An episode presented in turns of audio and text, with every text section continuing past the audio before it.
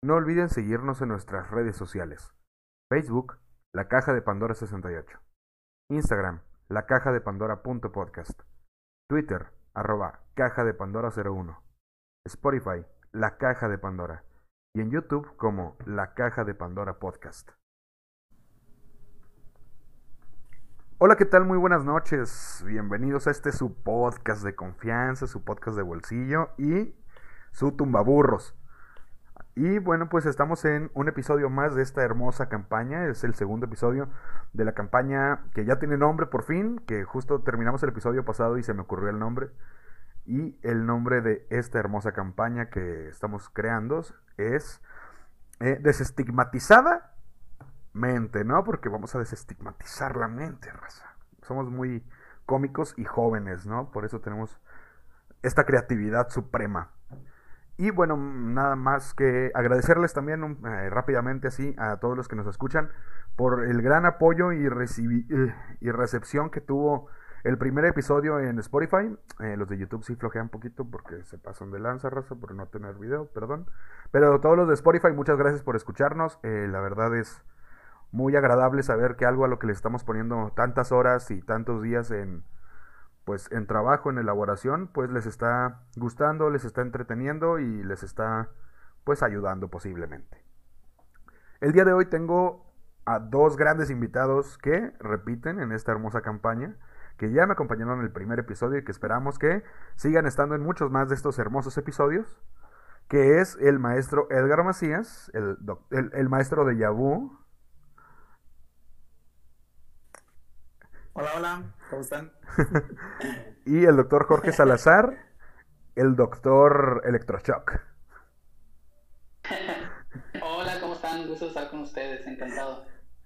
Es el doctor Electroshock porque él puso el tema de eh, los electroshocks que vamos a tenerlo para otro podcast, por cierto. Entonces, Buenísimo. muy interesante.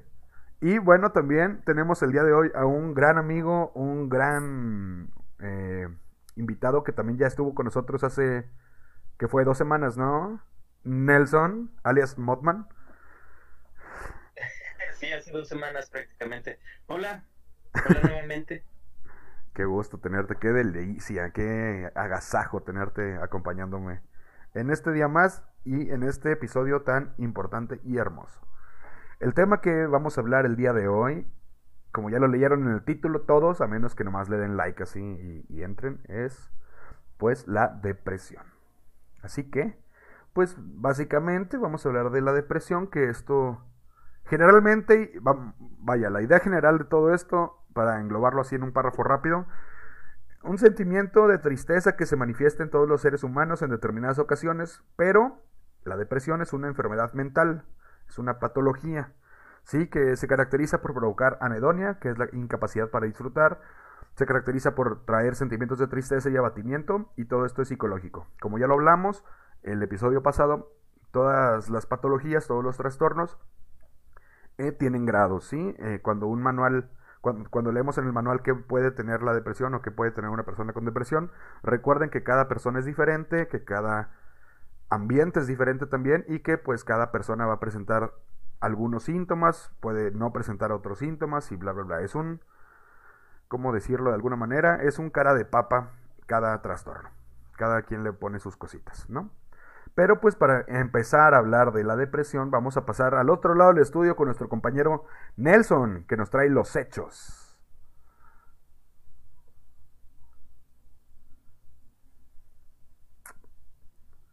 Wow. Disculpa la, la demora, Este, sí, ¿no? Este, la, la definición de, depresión, este, por parte de Wikipedia. Wikipedia es, la onda. De latín. No, que Wikipedia es la onda. Ah, sí, por supuesto, fuente súper confiable. Bueno, eh, eso de, este. o sea, vaya, tiempo, tiempo, hay que hacer una aclaración rápidamente.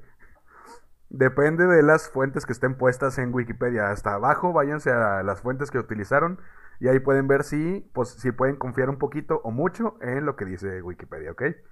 Hay gente buena que mueve bien Wikipedia y hay gente mala que solo entra a hacer bromas y chistes. Pero ya revisamos esta información, así que vamos bien. Sí, no, estoy totalmente de acuerdo. Digo, este, Wikipedia no, Eh, no será la fuente más confiable, ¿verdad? Pero este, de hecho de ahí la broma. Pero sí tienes razón, si, si hay fuentes que la respaldan correctamente, pues no, no debería de haber ningún, ningún inconveniente. Como decía, del latín deprecio, que significa opresión, encogimiento o abatimiento.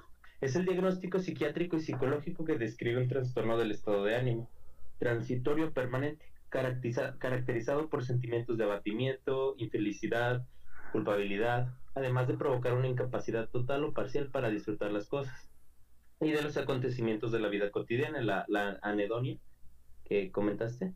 El término, término, médico hace referencia a un síndrome o conjunto de síntomas que afectan principalmente a la esfera afectiva, como es la tristeza constante, decaimiento, irritabilidad, sensación de malestar, impotencia, frustración a, la, a, la, vida y puede disminuir el rendimiento en el trabajo, limitar la actividad vital habitual, independientemente de que su causa sea conocida o desconocida.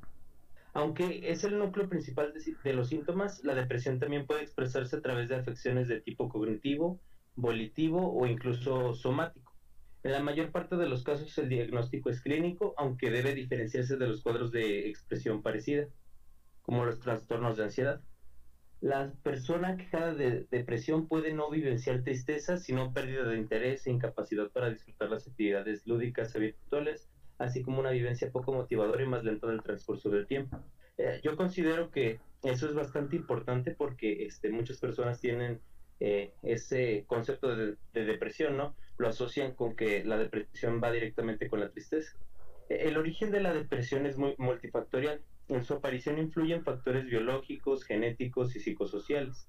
La psiconeuroinmunología plantea un puente entre los enfoques estrictamente biológicos y psicológicos. Diversos factores ambientales aumentan el riesgo de padecer depresión, tales como el fallecimiento de un ser querido, la mudanza de país, conflictos familiares, eh, después de las operaciones también, factores de estrés psicosocial, permeabilidad intestinal aumentada, intolerancia alimentaria, inactividad física, obesidad, tabaquismo, eh, entre muchas, muchas otras cosas. Este, entre los factores psicosociales destacan el estrés y, ciertos sentimientos negativos, derivados de una decepción sentimental, la contemplación o vivencia de un accidente, asesinato, tragedia o el trastorno por malas noticias, pena, contexto social, aspectos de la personalidad, el haber atravesado una experiencia cercana a la muerte o una elaboración inadecuada, inadecuada del duelo por la muerte de algún ser querido. wow. Me impactaste, Nelson, con tu información tan clara y verídica. bueno, la depresión, como ya lo hablamos, es un, es un trastorno que puede ser multifactorial y como sabemos, es la, así pasa en muchos, en muchos trastornos. Y todo esto, eh, vaya, aquí vienen palabras muy, muy complejas en, algunos, en algunas partes, pero sí vamos a, a mencionar poquito aquí que un elevado y creciente número de evidencias indica que los episodios depresivos se asocian con cambios en la, neurotransmisión del sistema nervioso central y cambios estructurales en el cerebro producidos a través de mecanismos neuroendocrinos, inflamatorios e inmunológicos. Que es también algo como lo que mencionábamos en el episodio pasado, de que podemos encontrar que sí hay algún cambio orgánico, no nada más es un cambio de, eh, vaya, psicológico en cuanto a digámoslo, eh, englobemos psicológico como creencias, emociones y eh, percepciones, ¿no? Así básicamente para que las personas que no, que no estén muy enteradas de esta onda de la salud mental, pues lo puedan comprender. Me, apoyan en, en, en, ese, en ese concepto, ¿no? Todos. Eh, claro, eh, sin duda. Aquí yo creo que es como que una discusión muy recurrente, ¿no? Si es algo psicológico, si es algo biológico, o si es algo que se ve influido por, de una manera social y la realidad es que va de la mano. Y sobre todo entre más estudios hay a nivel funcional, nos damos cuenta que cada cosa que pensamos, que sentimos, que percibimos, tiene un correlato biológico, es decir, hay neuronas que se activan, genes que se activan, moléculas, y de alguna manera, como decía Nelson, eh, hay una gran cantidad de factores que van a explicar de alguna manera la depresión, ¿no? Tanto biológicos, psicológicos y sociales. Ya ven por qué yo les digo que maldito Descartes. Sí. Cada vez más, más, más, más, maldito Descartes. Eh, sí, porque al final eh, yo creo que es, es ahora más fácil eh, conjuntar los, los diferentes eh, datos que recolectamos a través de lo que pasa en cada uno de los, en cada uno de los sistemas, mientras eh, estamos organizando mejor los datos que tenemos, luego es más fácil darse cuenta que pues sí, al final somos un este un, un, ser biopsicosocial en el que eh, está, yo creo que lo más válido a veces es decir, eh, todo tiene que ver con todo al final. Sí, y también es como lo mencionamos en el episodio pasado, eh, no podemos, actualmente que ya tenemos estas pruebas y que tenemos estas evidencias y sobre todo la mente tan abierta, no podemos ser como lo eran los antiguos, ¿no? Que era de que una cosa es el cuerpo y la otra cosa es el alma y el alma engloba todo lo que no podemos comprender y nombrar, que ahí dentro venía pues la psicología, las emociones, el carácter, bla, bla, bla, bla, bla. Y bueno, pues ahorita que ya somos, eh, vaya, es como también lo mencionamos en el episodio pasado, en ese tiempo era funcional y vaya, era lo que ellos creían, lo, los avances que tenían y pues se acepta, ¿no? Gracias a ellos estamos aquí, pero pues actualmente nos damos cuenta que no, que el ser humano y eh, valga la expresión, todo ser vivo, porque también hay, hay muchos avances en cuanto a, a estas, a estas ondas psicológicas con animales, porque también he leído por ahí algunos reportajes y estudios que me parecen muy interesantes y posiblemente hablemos en otro episodio que no, no podemos separar al cuerpo de el alma, ¿no? Para englobar eh, esta idea eh, griega, ¿no? Y, y, de, y, de, medicina antigua. Pero eh, así se hacía y, y, pues esto nos ha traído bastantes cosas más adelante, ¿no? La depresión puede tener importantes consecuencias sociales, laborales y personales, desde la incapacidad laboral, porque pues puede, puede presentar un agotamiento que se ve reflejado en la falta de interés hacia uno mismo y a sus actividades, eh, vaya, que tiene, a las actividades que dependen de él o ella, hasta incluso el suicidio. Otros síntomas por los cuales se puede detectar este trastorno son cambios del aspecto personal, enlentecimiento psicomotriz, tono de voz bajo, constante tristeza, llanto fácil o espontáneo, disminución de la atención, ideas pesimistas, ideas hipocondríacas y alteraciones del sueño. Como sabemos, como ya se los he mencionado y les vuelvo a mencionar, que pueda presentar estas cosas no significa que si una persona tiene una o varias de estas cosas, significa rápidamente o luego luego que tiene depresión. Para esto se tiene que hacer, pues se tienen que hacer estudios y se tienen que hacer evaluaciones para saber qué pasa, ¿no? No es nada más así. Eh, desde la biopsiquiatría, a través de un enfoque farmacológico, se propone el uso de, de antidepresivos. Eh, sin embargo, eh, se ha demostrado especialmente, vaya, sí, centralmente se dice que funcionan y se ha demostrado que funcionan, pero específicamente se, hacen, se ha demostrado que son muy eficaces en depresión mayor o grave, que pues también esto de depresión mayor o grave es que hay depresiones pues más fuertes que otras, dependiendo también de la persona, de que lo, lo lleva a sufrir depresión y todo esto, ¿no? También eh, llegamos a, a, los principales tipos de depresión, que son el trastorno depresivo mayor, el trastorno distímico, el trastorno ciclotímico, el trastorno afectivo estacional y la depresión bipolar. El trastorno depresivo mayor, el distímico y ciclotómico son las formas más comunes de depresión. El trastorno distímico y ciclotómico son, los, son más crónicos, con una tristeza persistente durante al menos dos años. El trastorno afectivo estacional tiene los mismos síntomas que el trastorno depresivo mayor, en lo que difiere es que se produce en una época del año, suele ser el invierno.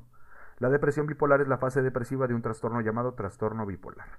Que también eh, esta onda, por ejemplo, de del trastorno depresivo, digo, del trastorno afectivo estacional, es lo que tus abuelitos dicen o tus tíos mayores dicen también así que no pues es que en Navidad la gente se suicida más y todo eso y tiene mucho que ver con esta con esta cuestión de la del trastorno afectivo estacional sí eh, vamos a la siguiente sección rápidamente que vamos a mencionar rápidamente sin nada más la clasificación.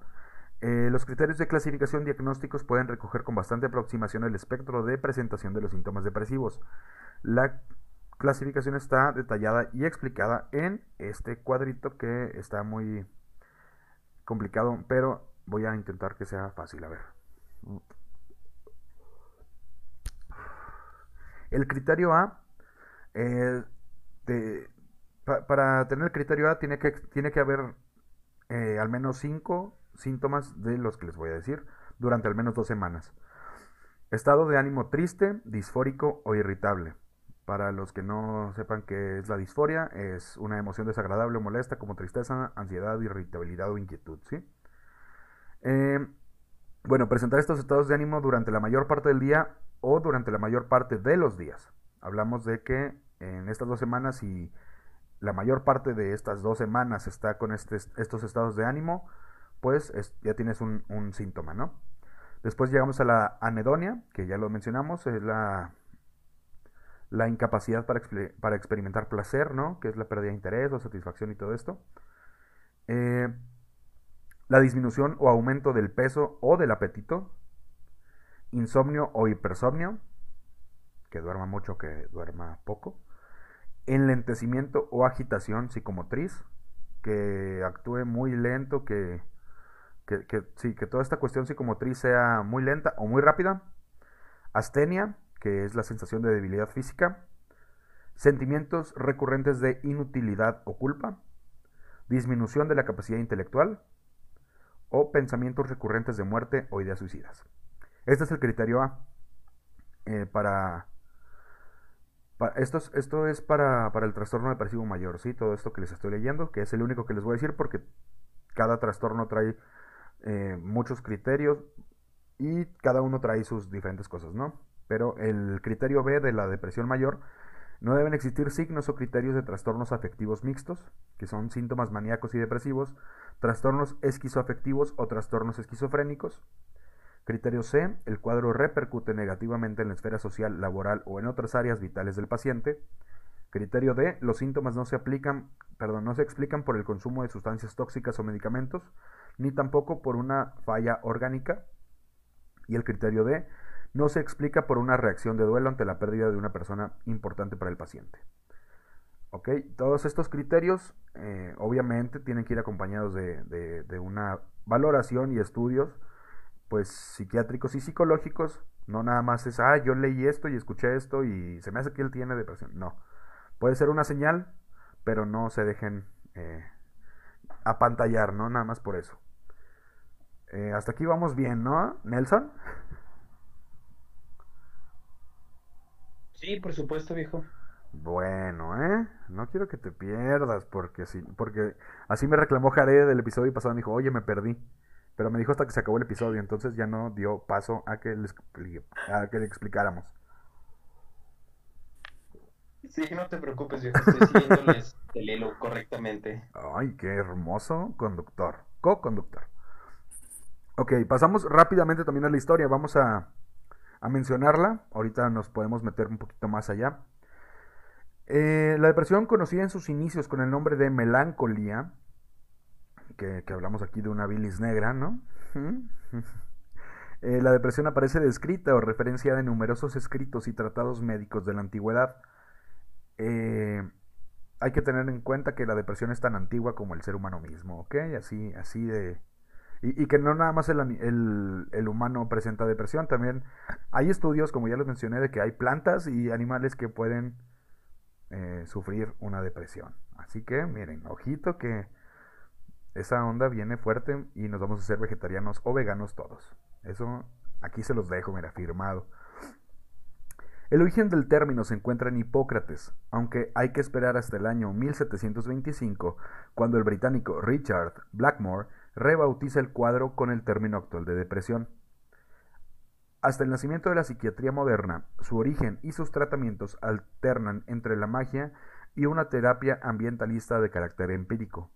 Dietas, paseos, música, eh, distintas cuestiones del arte y bueno, hasta, hasta ir con, con magos, ¿no? Y brujas y toda esa onda. Pero con el advenimiento de la controversia de la biopsiquiatría, y el despegue de la psicofarmacología pasa a ser descrita como acaso una enfermedad más. Su alta prevalencia y su relación con la esfera emocional la han convertido, a lo largo de la historia, en frecuente recurso artístico e incluso en bandera de movimientos culturales como el, romanticismo. Que también ya hablaremos del romanticismo en otro momento. Rápidamente, el romanticismo que es eh, amar sin ser amado y morir amando, ¿no? Vean la Sociedad de los Poetas Muertos. Hasta aquí, ¿cómo, cómo me juzgan hasta ahorita, eh, maestro, doctor? Eh, yo, creo que, que toques aquí un punto muy clave, Benji, sobre todo para quienes nos escuchen que quizás no están tan familiarizados con el tema, y es esta parte, bueno, cómo se diferencia si esta emoción que estoy sintiendo es normal o si realmente se trata de un trastorno depresivo, ¿no? Y hay como que las pautas tienen que ver con toda esta cantidad de síntomas adicionales que nos describes, ¿no? ¿No? Generalmente cuando ya hablamos de trastorno, hablamos de un conjunto muy amplio de elementos que abarcan el sueño, el apetito, el deseo de hacer las cosas, el deseo sexual, el disfrute, y abarca sobre todo dos elementos que a veces se nos pasa o se nos pudiera pasar muy fácil, que es la calidad de vida y el funcionamiento. Y generalmente nos dicen, me siento tan mal que me está costando mucho trabajo ir a trabajar, ¿no? O me, está mucho, me, me cuesta trabajo incluso bañarme porque no tengo ganas estoy comiendo de más o he bajado de peso. Entonces esta parte del funcionamiento va a ser como que muy, muy característica para también ver un poquito em, la importancia o la severidad que tiene el trastorno depresivo. Y por otro lado, por ahí nos decías que, que tenemos que descartar, por ejemplo, que no se deba otra enfermedad. Y la realidad es que, que sí es cierto, pero muchas veces hay formas de depresión, que tienen eh, como que otra explicación y le llamamos generalmente depresión secundaria, ¿no? Por ejemplo, tienen alguna enfermedad metabólica, tienen alguna enfermedad de, la tiroides. Y sí, sí están deprimidos, pero la causa principal en estos casos es la presencia de una enfermedad médica. Sí, que, que también, eh, vaya, aquí ahorita eh, nos saltamos un pedacito que venía de eso porque venían palabras muy, muy muy, bueno, términos muy, ¿cómo se llama? Específicos hacia, hacia la psiquiatría y hacia la psicología, entonces también dije, mira. Entonces nos saltamos poquito esa parte por, por eso, pero eh, sí, como, como lo mencionas, o sea, hay pacientes que tienen cáncer, que tienen eh, hipotiroidismo, que tienen eh, cuestiones de enfermedades autoinmunes muchas veces, que es, que es aquí lo que más se menciona, que personas con enfermedades autoinmunes son, son muy propensas o vaya, eso es lo que dicen eh, los estudios, a tener, a tener estas cuestiones de, de una depresión. Y, y, sí, digo, están, están los, los números, ¿no? Ahí hablando. Eh, y otra, otra cosa a considerar es que, eh, digo, yéndonos a la parte en la que ya es algo recurrente, en la que, como bien decía el doctor, eh, dice, bueno, es que eh, el paciente llega y te dice, es que eh, me está costando trabajo incluso hasta levantarme, este, yo veo la cosa que está, se va a poner muy mal y, es pareciera que este, este, esta desesperanza, este pesimismo invade prácticamente toda la todos los, todos y cada uno de los estímulos que le llegan, Pero hay otra parte en la que luego a veces puede ser, puede y, y de hecho, este, eh, en, algún punto nos vamos a encontrar eh, publicaciones acerca de eso, de cómo luego pareciera que tiende a haber un sobrediagnóstico, ¿vale? Que, que más bien va en función de cómo le llamamos a las cosas. Por ejemplo, vamos a ver, eh, si el día de mañana, vamos a suponer, yo me levanto un poco así, este, como con, me siento así como que no tengo muchas ganas de hacer cosas como las tenía hoy, etcétera. Y entonces luego yo le platico a alguien más y puede ser que ese alguien más le aporte a mi discurso o a mi forma de ver las cosas una palabra, ¿sale? Y luego si se la contamos a alguien más y así se va y así se va llevando y yo les podría asegurar, bueno, más bien, podría apostar de que a las 7 de la noche yo puedo estar convencido de que esté entrando en un episodio depresivo y simplemente por la forma en la que lo fui en la que lo fui llevando y fui retroalimentando lo que me pasaba, ¿no? Entonces, eso también yo creo que la, forma en la que en la que vivimos y accedemos a las, a las emociones, mucho parte de cómo, de cómo le llamamos, ¿vale? No sé si en, si en esto eh, vamos, que estamos, haz de cuenta, en el otro extremo. En el extremo en el que a veces puede ser que ese, eso que estamos eh, pasando o eso que estamos sintiendo, bien, sí pueda ser o sí pueda tener todas las características de signos y síntomas de un episodio depresivo, o bien sean simplemente eh, enfocados a otra cosa. Sí, y que también esto pienso yo que va muy de mano con la actualidad que vivimos día a día actualmente, ¿no? Porque, pues sí, eh, en el discurso cotidiano de la sociedad actual podemos revisar que hay, mm, ¿cómo, cómo decirlo? Que la depresión y la ideación suicida y muchos trastornos eh, que son, ¿cómo, llamarlo? Están muy normalizados en el discurso. Podemos verlo en memes, podemos verlo en comentarios, podemos verlo en publicaciones, en Facebook, en Twitter, en cualquier lado. Que simplemente son personas que... ¿Cómo, cómo llamarlo? Que, que, sí, que lo publican personas que no tienen esta patología, que no tienen estos trastornos, pero como no tienen, no, no saben o no pueden nombrar lo que sienten, se confunde rápidamente y, también pues tenemos una parte, creo yo, de un poquito de, de esta hipocondria todos, porque también eh, no sé si recuerdan que hace también unos años estaba, estaba por ahí un meme que decía, eh, no sé, cuando, que, que, le preguntaban en Yahoo respuestas, algo así como, me duele la garganta, ¿qué tengo? Y la respuesta era cáncer de, de garganta. O sea, somos mucho también a, eh, tendemos mucho a exagerar las cosas y a, y a extrapolarlas, obviamente. Digo, y creo que también esto es parte de que somos una sociedad con un acceso a la información pues enorme y que sobre todo no tenemos un conocimiento emocional pues óptimo, ¿no? Vaya hablando de, de como sociedad. Digo, no sé si Digo, que, que, por ejemplo a mí hoy, hoy que me enteré que iba a haber un taller de, un taller no, perdón, un diplomado en cuanto a atención suicida, pues me sorprendí que ahorita sí hay mucha gente interesada, pero pues no son puras personas de, de Saltillo, en mi caso. Eh, porque el primer curso, el primer taller que, que empecé a, a, llevar de esta, de esta onda, de esta situación, ¿no? Que es el, suicidio, éramos, me parece que 10 personas y no, vaya así, como que como sociedad no dimensionamos por completo cómo es esta, cómo nos afecta esta situación, ¿no? Entonces, también esto es un poquito de, de minorizar, ¿no? La importancia de estas, de estas patologías.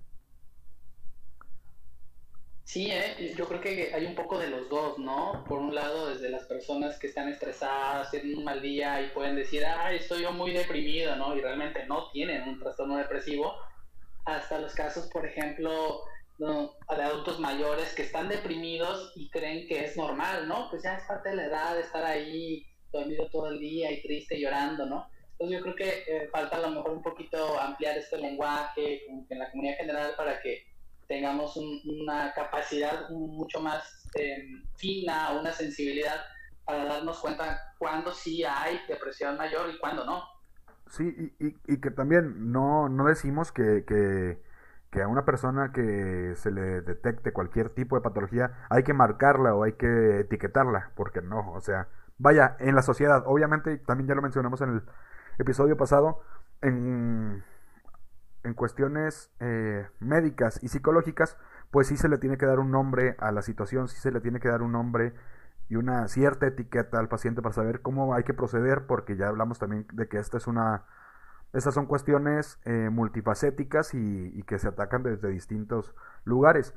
Pero sí, como sociedad no, no, hay que, no hay que remarcarlo o no hay que saber o poder detectarlo, tampoco es eso. Pero pues también volvemos eh, hablando aquí un poquito de la, de la, historia para que sepamos y que sepan todos eh, de dónde venimos, de dónde viene toda esta onda. Bueno, eh, la cultura griega clásica explica, explicaba todas las enfermedades y los cambios de temperamento o humor a partir de la influencia de cuatro líquidos corporales denominados humores, que también ya lo mencioné ahorita, que era la bilis negra, pero bueno, que son la sangre, la flema, la bilis negra y la bilis amarilla. Según esta teoría de los cuatro humores que propone Hipócrates, un exceso de sangre provocaba comportamientos hiperactivos, eh, maníacos en la terminología actual, ¿no? Vaya, hablando de que tiene mucha sangre. Mientras que el exceso de bilis negra provocaba un comportamiento abatido, apático y un, y, un manifiesto de sentimientos de tristeza. Eh, el, término de bilis negra pasó a convertirse en sinónimo de tristeza porque representaba la melancolía, ¿no? Eh, los romanos antiguos tenían en latín su propia manera de llamar a la bilis negra, atrabilis, bilis oscura, de la cual se deriva la palabra española atrabiliario, que significa de triste semblante. Pero el término médico mantuvo el originario griego. También hay que recalcar rápidamente así unas, unas cuestiones de Hipócrates, que eh, Hipócrates mencionó, eh, si el miedo y la tristeza se prolongan, es melancolía. Hablando de, o sea, vaya, si menciono esto para que sepamos que Hipócrates ya tenía una idea de que si estos sentimientos y estas, sí, estas sensaciones del ser humano significan o podían ser un síntoma de melancolía, que la melancolía ahora es la depresión. Y también menciona, eh, vaya, esta, esta, esta teoría tiene muchos huecos y muchas fallas y todo esto, pero no es totalmente errónea, porque sí menciona un poquito de los síntomas de cada humor para cada enfermedad, ¿no? De esos tiempos. Vaya con el nombre que tenían en esos tiempos. Así que no son del todo malas, solamente que están en esos tiempos. Eh, menciona también, por lo general, los melancólicos se toman, se tornan epilépticos y los epilépticos melancólicos. Lo que determina uno u otro de ambos estados es la dirección que toma la enfermedad. Si acomete el cuerpo, epilepsia. Si acomete el espíritu, melancolía. Tenía cierta idea de síntomas, pero pues también, o sea, esto es muy, muy, muy antes, ¿no? Hipócrates, ¿de, eh, ¿de qué siglo es? A ver. Mira, no me acuerdo, pero es de muy, muy antes. Pero como quiera ya tenían una idea, o sea, es lo que quiero que, que sepamos, ¿no? Que tienen, tienen cierta idea y es una idea que seguimos teniendo actualmente, no con, no con esas palabras, pero sí. Eh, básicamente significa que sentimientos prolongados de tristeza y miedo y toda esta onda de irritabilidad y así pueden ser un síntoma de depresión. Y, todas estas ondas, eh, a pesar de que la teoría de, de los cuatro humores de Hipócrates se deja de usar, los síntomas que mencionan cada uno de los humores van avanzando y van cambiando hasta pues lo que conocemos el día de hoy. Mm, pero volvamos ahorita a la epidemiología. Las cifras de prevalencia de la depresión varían dependiendo de los estudios.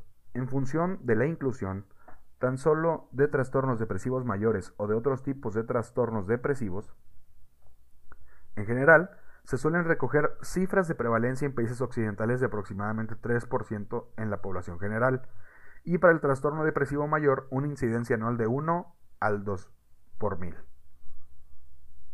Eh, hablamos de que para el trastorno depresivo mayor no sí hablamos de que el trastorno depresivo mayor no es tan común como otro tipo otros tipos de depresiones o para que se entienda mejor otros grados de depresión sí vamos vamos vamos bien con eso al parecer Sí, bueno, al, menos el dato que yo, que yo tengo, ven, es como reciente de México, es 9%. O sea, sí, de 100 personas, 9. O sea, sí es como que una prevalencia medio, elevada, pero depende mucho de dónde se haga el estudio, si son estudios mundiales, ya hay como que cambia un. Sí, sí, sí, porque también aquí eh, menciona, según la OMS, en el mundo hay más de 350 millones de personas con depresión.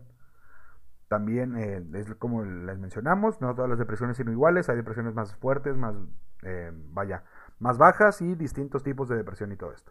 Pero en general, eh, podemos mencionar que hay 350 millones de personas con depresión.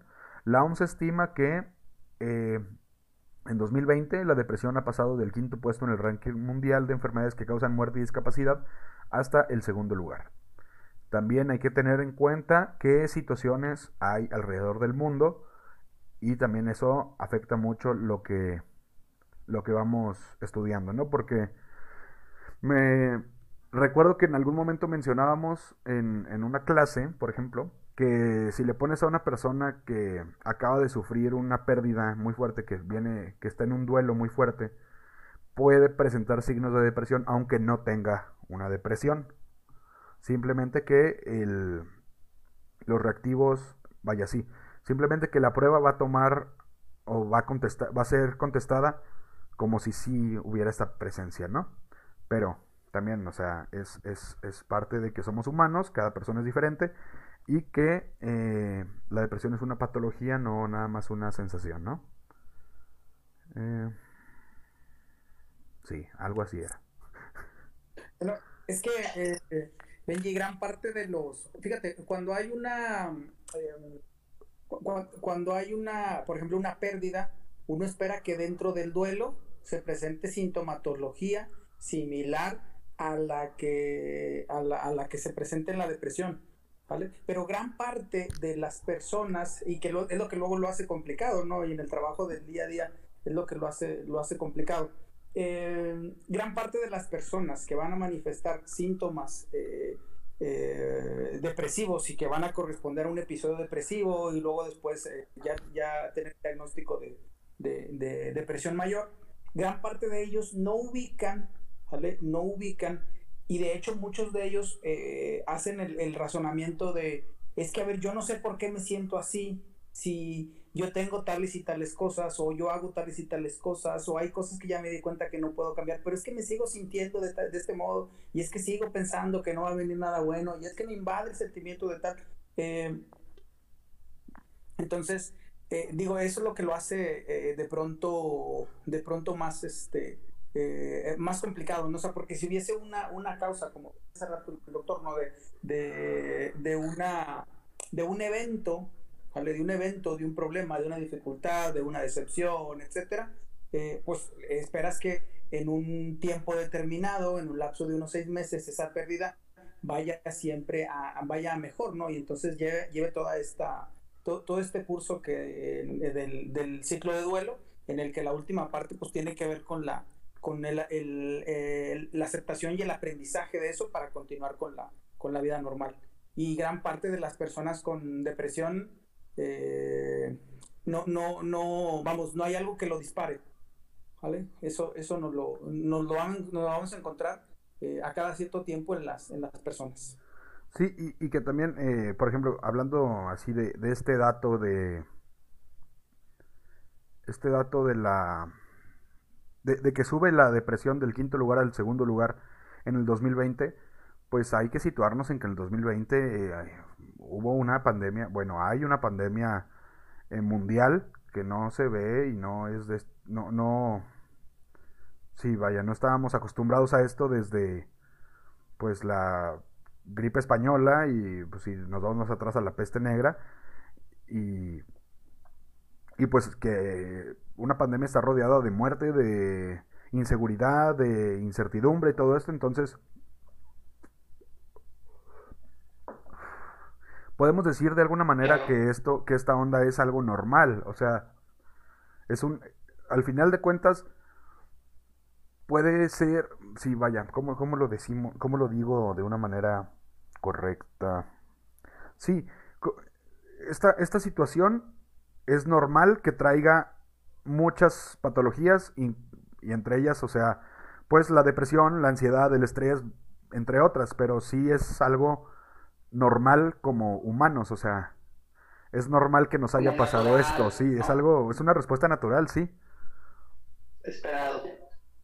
Y... Hay, una, hay una perla aquí que respecto al que dice el maestro Edgar, y, es que efectivamente, ¿no? Eh, la persona que está viviendo un duelo puede presentar varios síntomas muy parecidos a, la depresión, pero hay unas diferencias que son sutiles, que, que, pueden ser muy útiles, sobre todo para quienes ahorita en este momento a lo mejor están experimentando un duelo.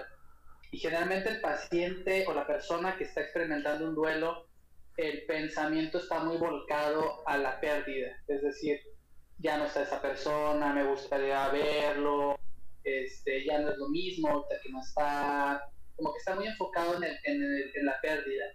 Y generalmente el paciente con depresión tiene un pensamiento muy enfocado en sí mismo. No soy importante, no soy útil, Eh, y yo creo que como que esta, esta perlita o este dato también nos ayuda un poquito a diferenciar cuándo puede ser nada más una cuestión de duelo natural y cuándo pudiera haber depresión. y otra, y otra, otras perlas ahí que pueden sernos muy útiles que tienen que ver, por ejemplo, con la duración o la intensidad. Generalmente cuando ya es muy duradero ese duelo o cuando ya es muy intenso el malestar, probablemente haya que descartar la depresión. Sí, y bueno, también aquí traigo una lista el día de hoy, una lista de celebridades que sufrieron los efectos de la depresión para que pues las personas que nos escuchan, las personas que no sí, que están un poquito fuera de esta onda de este mundo de la salud mental, pues sepan que no todas las personas con depresión se ven igual, que no todas las personas con depresión sufren igual y que tampoco todas las personas con depresión llegan a cierto a cierta consecuencia, ¿no?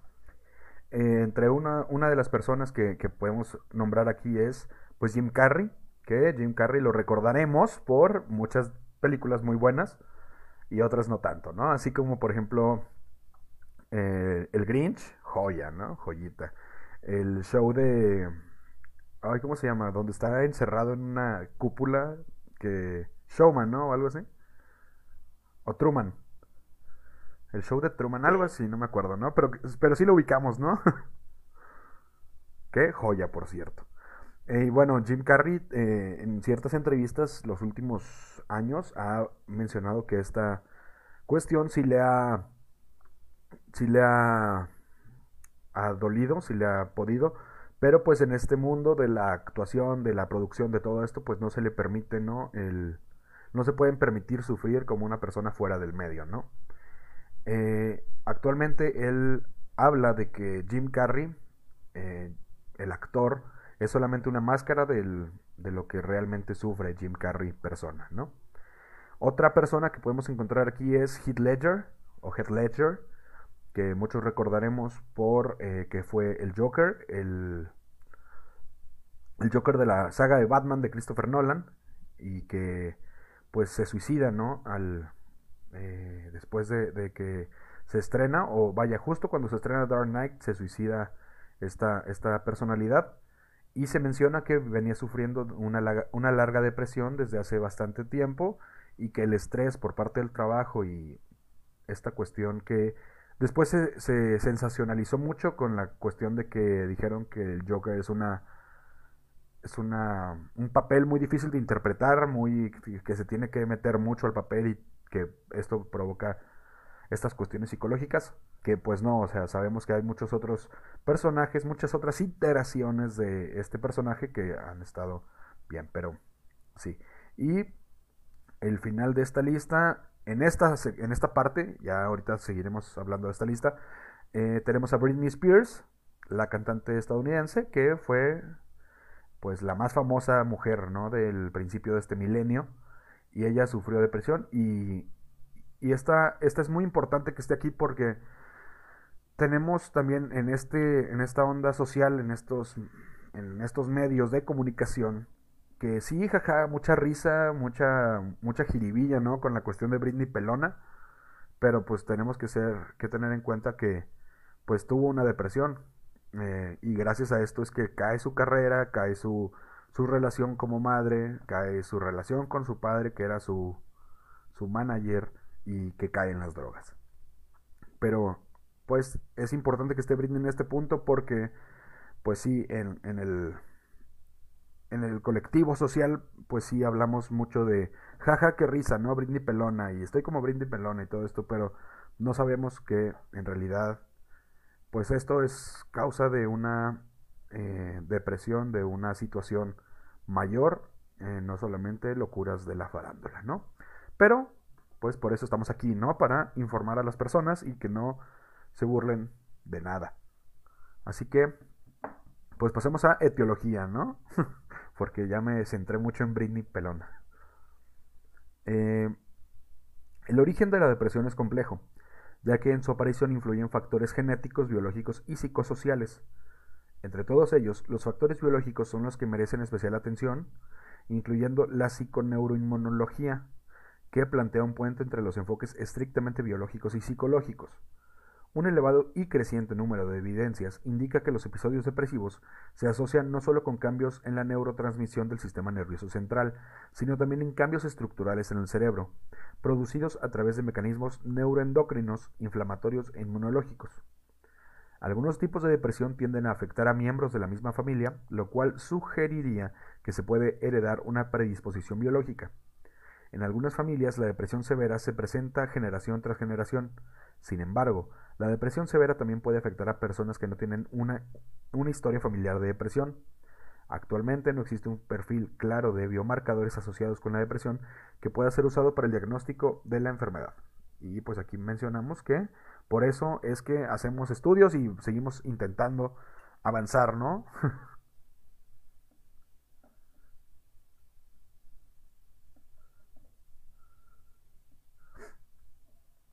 Em, entramos ahora a la cuestión de la teoría inflamatoria. Esto nada más les voy a mencionar rápido. Eh, existe un creciente número de pruebas que demuestran que la depresión está asociada con una respuesta inflamatoria crónica de bajo grado, que trae como consecuencia la activación de la inmunidad celular y una respuesta antiinflamatoria compensatoria, caracterizada por procesos inmunoreguladores negativos. Nuevas evidencias muestran que la depresión clínica se acompaña de un aumento del estrés oxidativo y aparición de respuestas autoinmunes que contribuyen a la progresión de la depresión. ¿Eh? Eso está, como que bien importante, Benji, esa parte de la inflamación. Eh, como que de entrada cuando vimos inflamación pensamos como en hinchazón, ¿no? Como que algo que está crecido.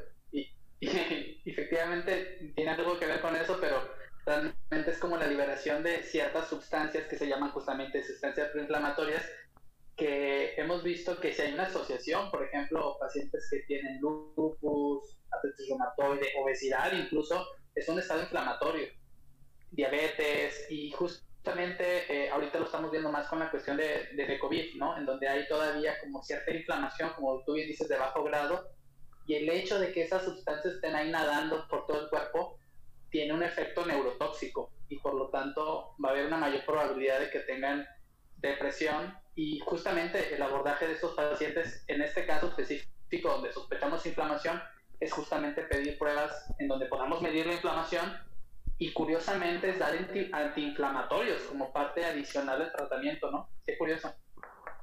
Sí, y, y también tiene mucho sentido porque eh, recordemos que muchos de los fluidos, sí, vaya, por llamarlo de alguna manera, de los fluidos o...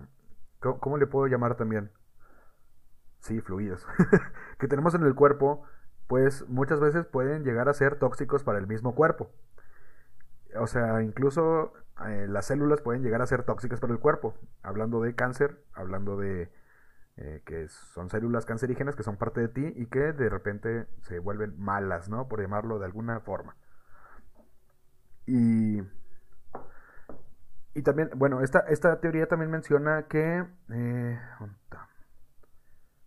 Sí, dice, muchos estudios realizados hasta el momento han demostrado la existencia de niveles elevados perdón, de citoquinas proinflamatorias en el suero de los pacientes con un episodio depresivo grave. Un interesante fenómeno que confirma el vínculo entre los procesos inflamatorios y los sistemas de la depresión es la asociación de síntomas depresivos con enfermedades inflamatorias, autoinmunes o neuroinflamatorias. Y aquí es, aquí es como lo mencionábamos, eh, tales como el asma, la enfermedad pulmonar obstructiva crónica, la enfermedad cardiovascular, la diabetes, la alergia, la artritis reumatoide, la enfermedad celíaca, la esclerosis múltiple y la enfermedad de Parkinson. Toda esta onda es... Eh, ¿cómo, ya? Es que... No sé si... Es que mis referencias ahorita son memes porque estoy en un grupo de memes que traen así información que sí es real. Que es un, es un meme donde está un simio, vaya, un homo... No, no me acuerdo el homo, ¿qué? Pero es un homo primero, ¿no? Un primigenio que, le dice, ok, necesito, necesito poder detectar eh, amenazas, necesito saber eh, construir más cosas, necesito aprender más cosas. Y todo eso viene en un, en una, ¿cómo, se llama? En una actualización de software. Pero en la actualización del software también viene en la parte de atrás así como, cuidado, esta cuestión puede generarte trastornos eh, psiquiátricos, esquizofrenia y otras cosas y hablamos de, de cómo es que el humano, eh, naturalmente, pues también se enferma a sí mismo. O sea, el humano es una máquina, un sistema que descarga un virus en algún momento y este virus lo, eh, lo, trae ahí, ¿no? O sea, les digo, es que mis referencias ahorita es un meme, entonces no, no puedo crearlo bien.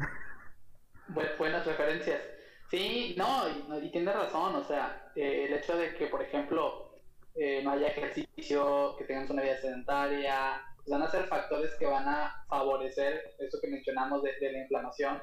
Por eso justamente dentro del tratamiento implica eso, ¿no? Sí, pues hay que ir a terapia, a veces hay que tomar medicamentos, pero también hay que, hay que regular, por ejemplo, la cuestión del sueño, la cuestión de la dieta, hacer actividad física, que van a ser como estrategias que, que van a mejorar todavía el, el pronóstico.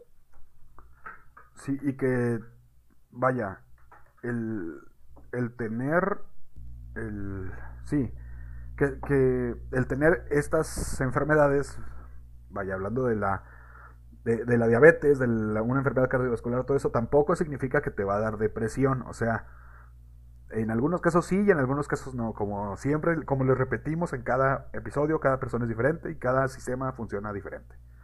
No vayan a andar ahí de... No vayan a andar de... ¿Cómo se llama? Hoy está fallándome la memoria, estoy asustado.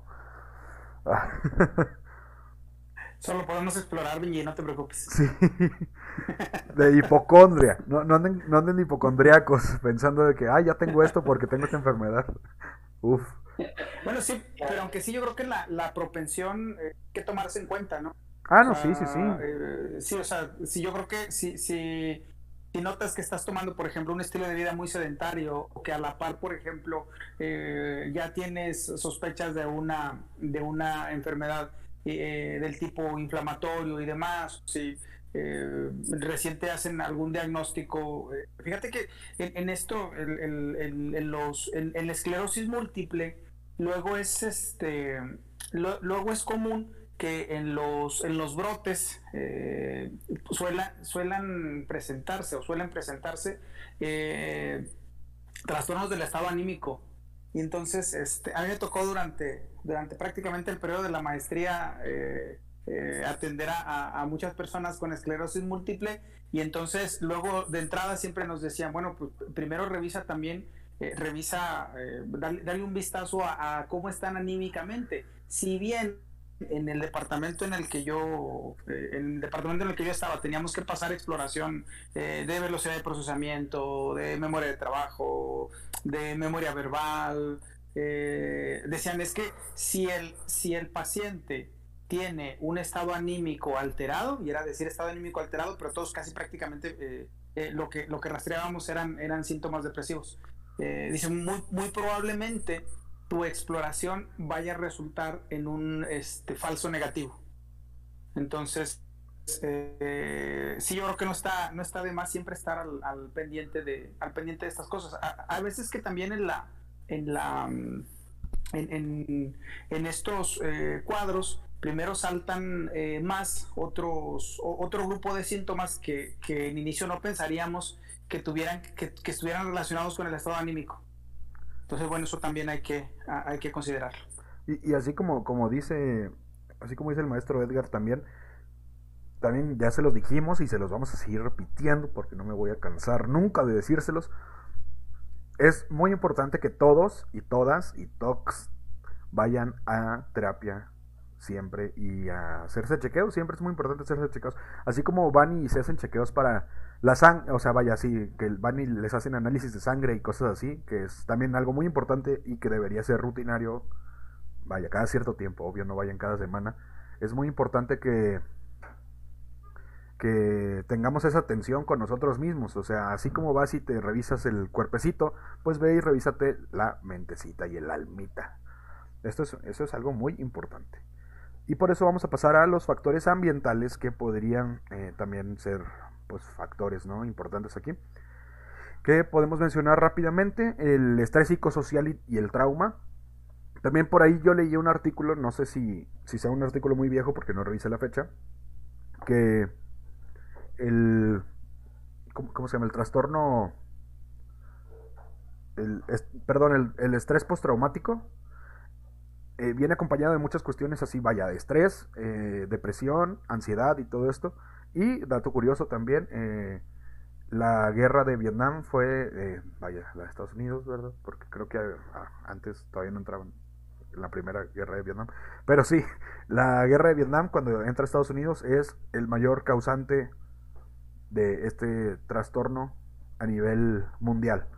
A nivel mundial este, este trastorno de ahí nació, o sea, sí, la mayor parte de las personas que sufren, o vaya, que sufrieron este trastorno en esos tiempos, era gracias a esa situación.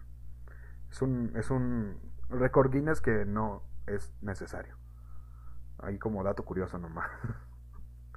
y hablamos de que el estrés psicosocial puede activar la producción de citoquinas proinflamatorias, también aquí mencionamos la inflamatoria, tales como el factor de necrosis tumoral alfa y la interleucina 1, y disminuir, los niveles de citocina antiinflamatorias, tales como la interleucina 10, que bueno, toda esta onda es muy, ¿cómo llamarlo? Son, son conceptos y palabras muy específicas, ¿no? Así que, pues voy a decirles qué es el factor de necrosis tumoral.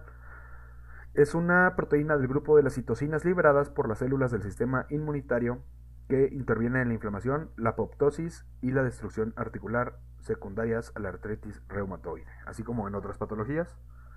La interleucina 1 es una familia de citocinas producida por múltiples estirpes celulares, principalmente por macrófagos activados.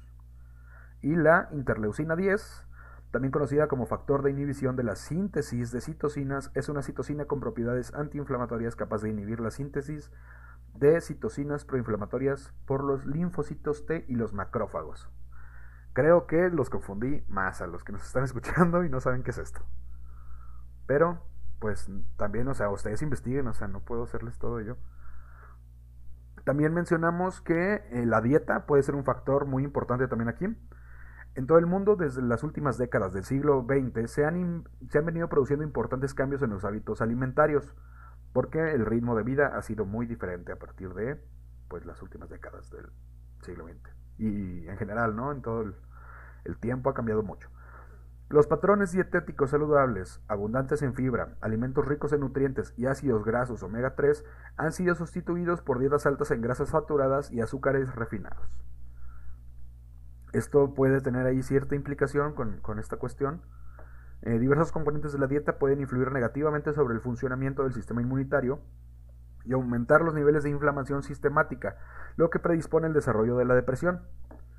Puede ser que esta cuestión de que la dieta actual es muy grasosa en cuanto a grasas trans y nada nutritiva o saludable, pues tenga ahí una, una cuestión con, la depresión, ¿no? que puede estar cerca.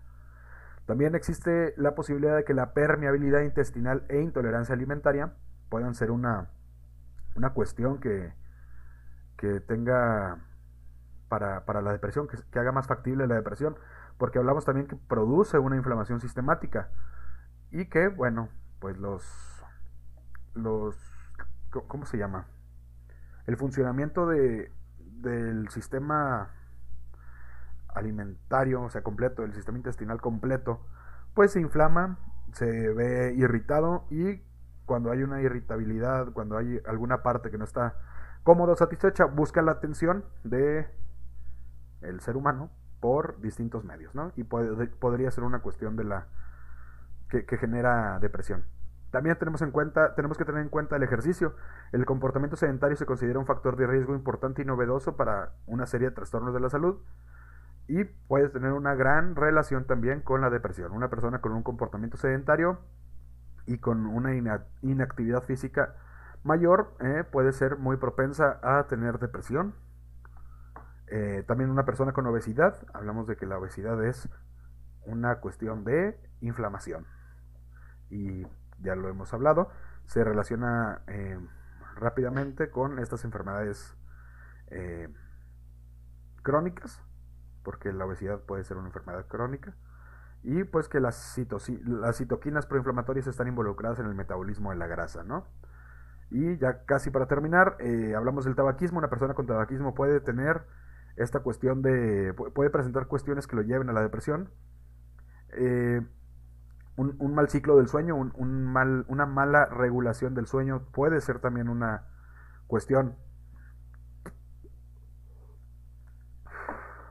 importante para generar una depresión.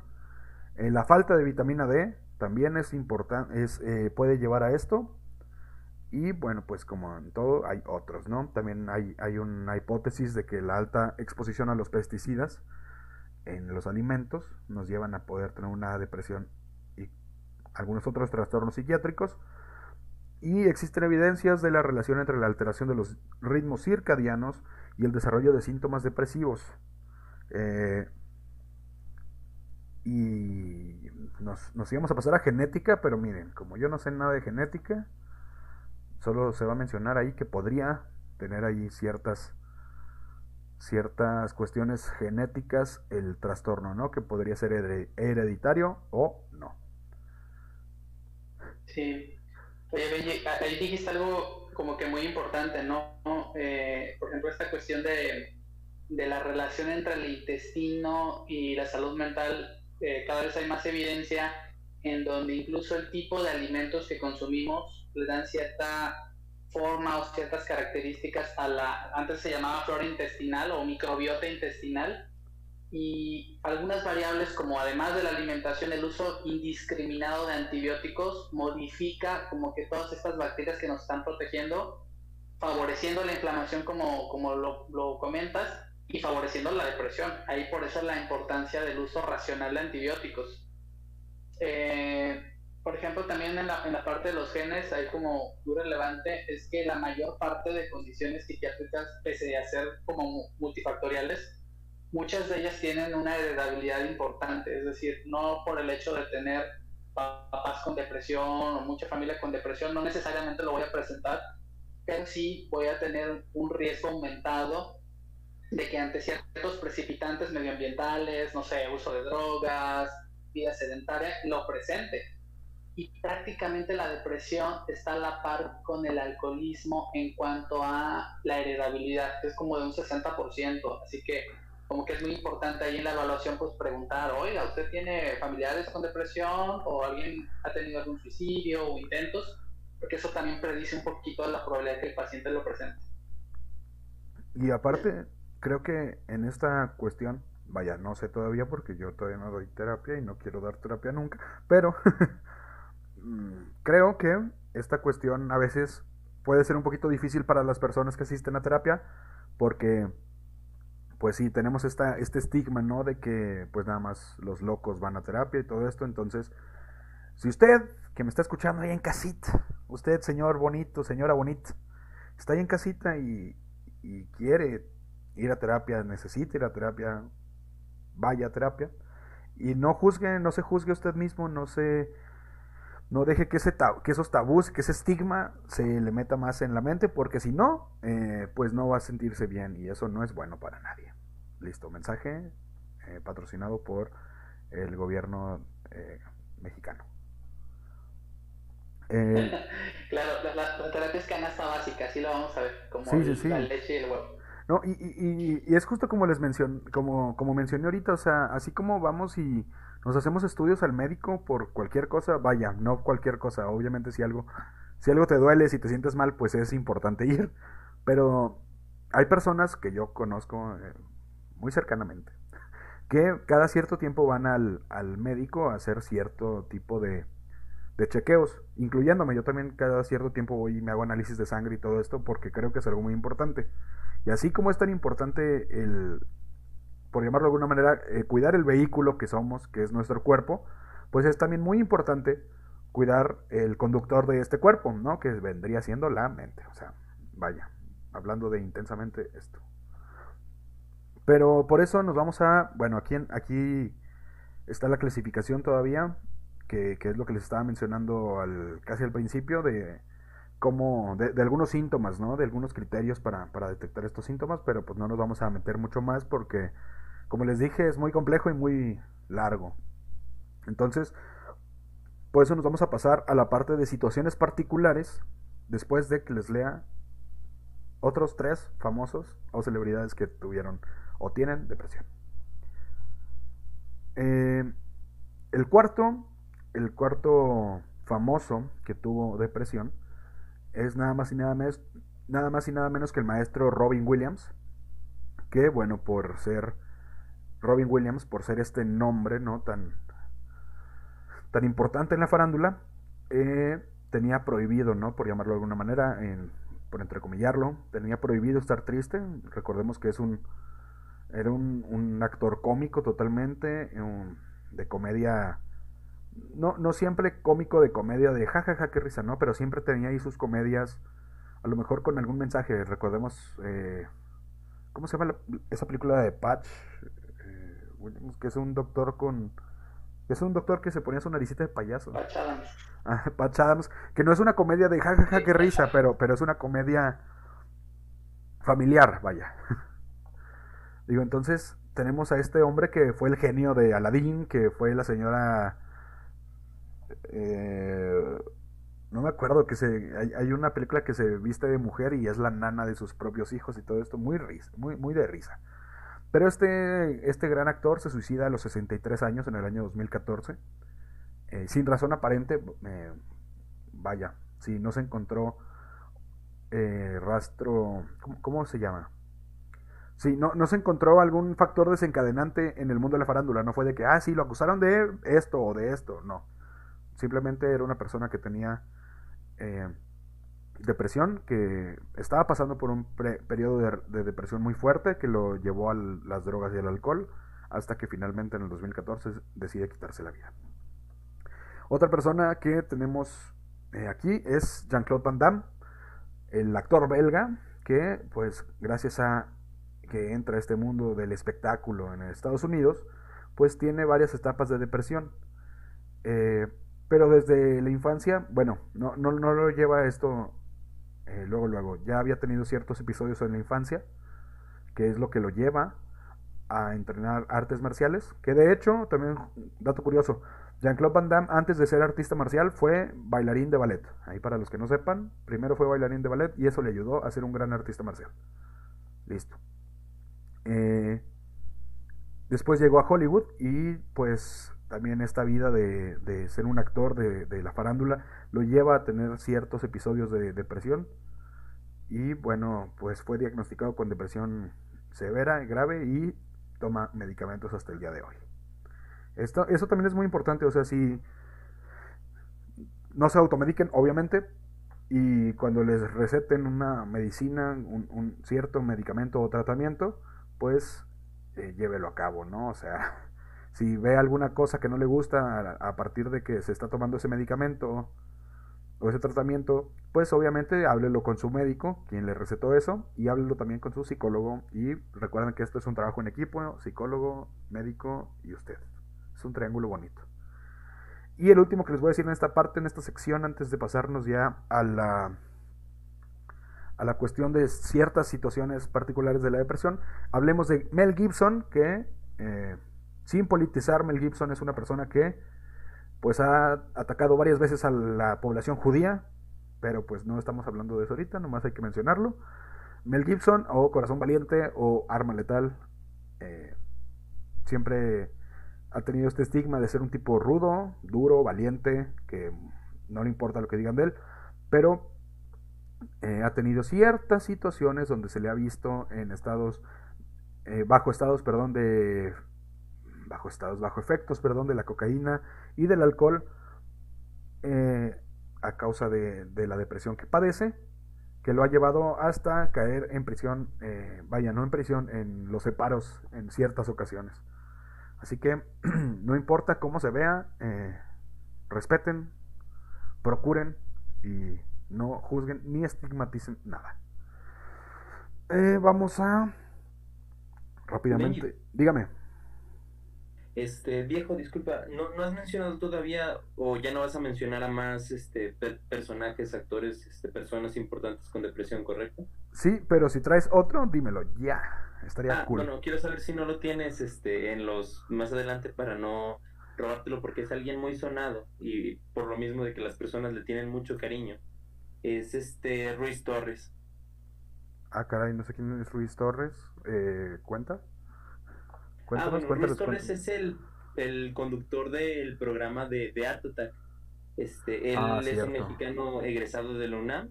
Este, tengo entendido que con honores, o sea, de verdad, alguien muy, eh, digamos, reconocido, o al menos este, eh, eso menciona este, las fuentes. ¿Sí? Este, y pues se comenta que este, sí, él dirigió de principios el, programa de, de Art Attack y, y, pues este, supuestamente su, su hija fallece a los dos años de edad por un problema respiratorio. Y pues eh, de ahí pues se deriva su, eh, bueno, eh, la depresión que, que, que, este tiene. Este, él se deslinda del programa, se separa, ya este, consiguen otro, otro conductor y él este, ya en México nuevamente, este, ya con su familia, muere en el año de 2006 por, este, bueno, se supone o se comenta que su muerte es ocasionada por este una sobredosis. Este bueno, eso es lo que se sospecha, pero no, no, supuestamente no hay algo como claro por los este, antidepresivos. El caso es que sí es, este, te digo, algo muy sonado porque muchas personas lo, lo recuerdan con, con, mucho cariño. Y, digo, no es algo muy recurrente, pero lo he visto demasiado en Facebook. Sí, ¿no? Y, también tiene esta... Como, como... Sí, esta cara de que no, pues la... Una persona con depresión no se ve feliz o nunca está feliz y pues no es así, o sea... Como todas las personas también tienen altas y bajas, vaya, tiempos donde se ven felices, tiempos donde se ven tristes y eso no significa que eh, tengan o no depresión. Así que es muy importante no estigmatizar esto, ¿ok? Recuérdenlo. Por eso vamos a la parte de situaciones particulares. Aquí vamos a hablar de hombres y mujeres en cuestión... Eh, ¿cómo, se llama? En cuestión biológica, ¿sí? De cómo nacemos, ¿no? En cuestiones hormonales. Así que, hombres y mujeres, nada más vamos a hablar de eso. La depresión, vaya, vamos a la parte de mujeres, hablando de, ¿qué dice aquí? La depresión se da en la mujer con frecuencia perdón, con una frecuencia que es casi el doble de la del varón. En, porcentajes, vaya. Vamos a hablar de porcentajes aquí. Quizás factores hormonales podrían contribuir a la tasa más alta de la depresión de la mujer. Otra explicación posible se basa en el contexto social que viven las mujeres relativas al sexismo. Debido al maltrato que la sociedad ejerce sobre las mujeres, su situación de sumisión, la violencia de género las desigualdades estructurales, los mandatos de género, los roles impuestos a las mujeres que no les permite elegir, la maternidad obligatoria, las experiencias sexuales traumáticas, la sobrecarga de trabajo, el cuidado de los demás, sean padres, ancianos o hijos, o sea, hablando del cuidado de los demás, el desequilibrio en el reparto de responsabilidades en el hogar y la falta de espacio y tiempo para la, la realización personal. Debido al lugar y al rol que la sociedad le da a las mujeres en general, con la realización de múltiples roles de cuidado no rentados ni reconocidos, ellas padecen mayor malestar mental, menor autoestima, mayor violencia de género que los hombres y una valoración social mínima. En relación con los cambios del ciclo menstrual, el embarazo, el aborto, el periodo postparto, la premenopausia y la menopausia, las hormonas sexuales femeninas, eh, debido a una existencia de menores niveles de estrógenos, pareciera desempeñar, por tanto, un cierto papel en la etiopatogenia de la depresión. Eh, todo esto es de, un estudio realizado por el Instituto Nacional de Salud Mental de los Estados Unidos, o NIM, porque la H es muda, y hablan de cómo posiblemente, eh, vaya, no posiblemente, pero... Mm, no, sí, posiblemente. posiblemente eh, la cuestión social sea lo que lleve a que las mujeres tengan eh, mayor, sean más propensas a tener cuadros depresivos. Además de todas las cuestiones de la, de, la, de las cuestiones hormonales, ¿no? También, también es muy importante tener en cuenta esto. Porque en los varones existen datos con los que se afirma que la prevalencia global de la depresión, pues obviamente es, es inferior que al de las mujeres, aunque hay estudios que manifiestan que ello se debe a que estos son menos propensos a admitir su enfermedad. siguiendo las pautas estipuladas por el sistema cultural para su género. Recordemos que tenemos un tabú y un, una cuestión muy metida en la mente que es que el hombre no llora, ¿no? El hombre no se queja, el hombre es fuerte y bla, bla, bla. Y la mujer es la que llora. El hombre, hablando de esta cuestión, que este estigma, este tabú, esta creencia errónea de que el hombre es,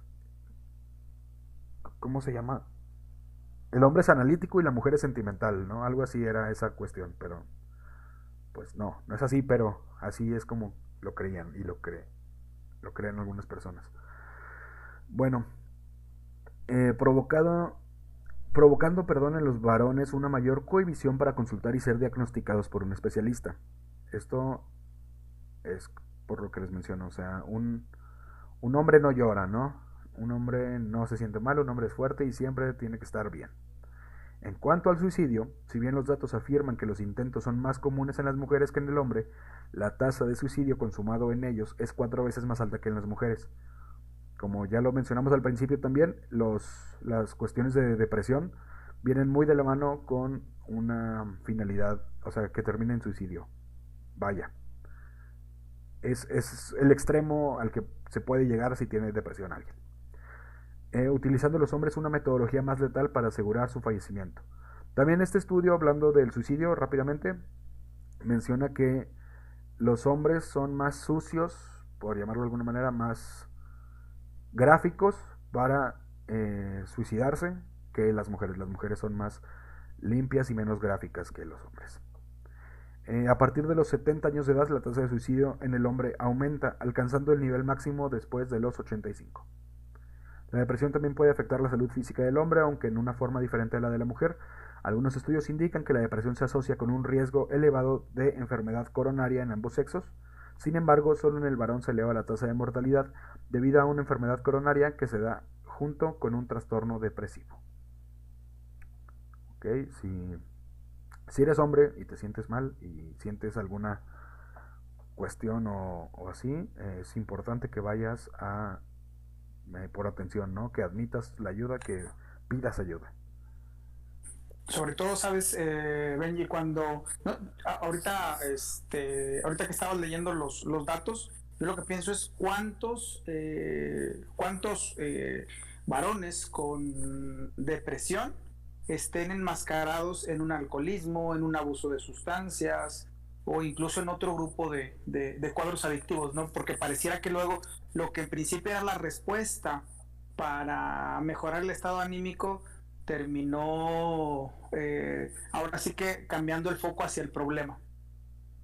Y, que luego eh, también, eh, también otra cosa, ¿no? pareciera que no, no, sé si, si, si, si, en algún momento esto se puede practicar con los, con los grupos de amigos varones, en las que si uno le dice, a ver, dime las, dime las emociones eh, por las que has pasado en la última semana.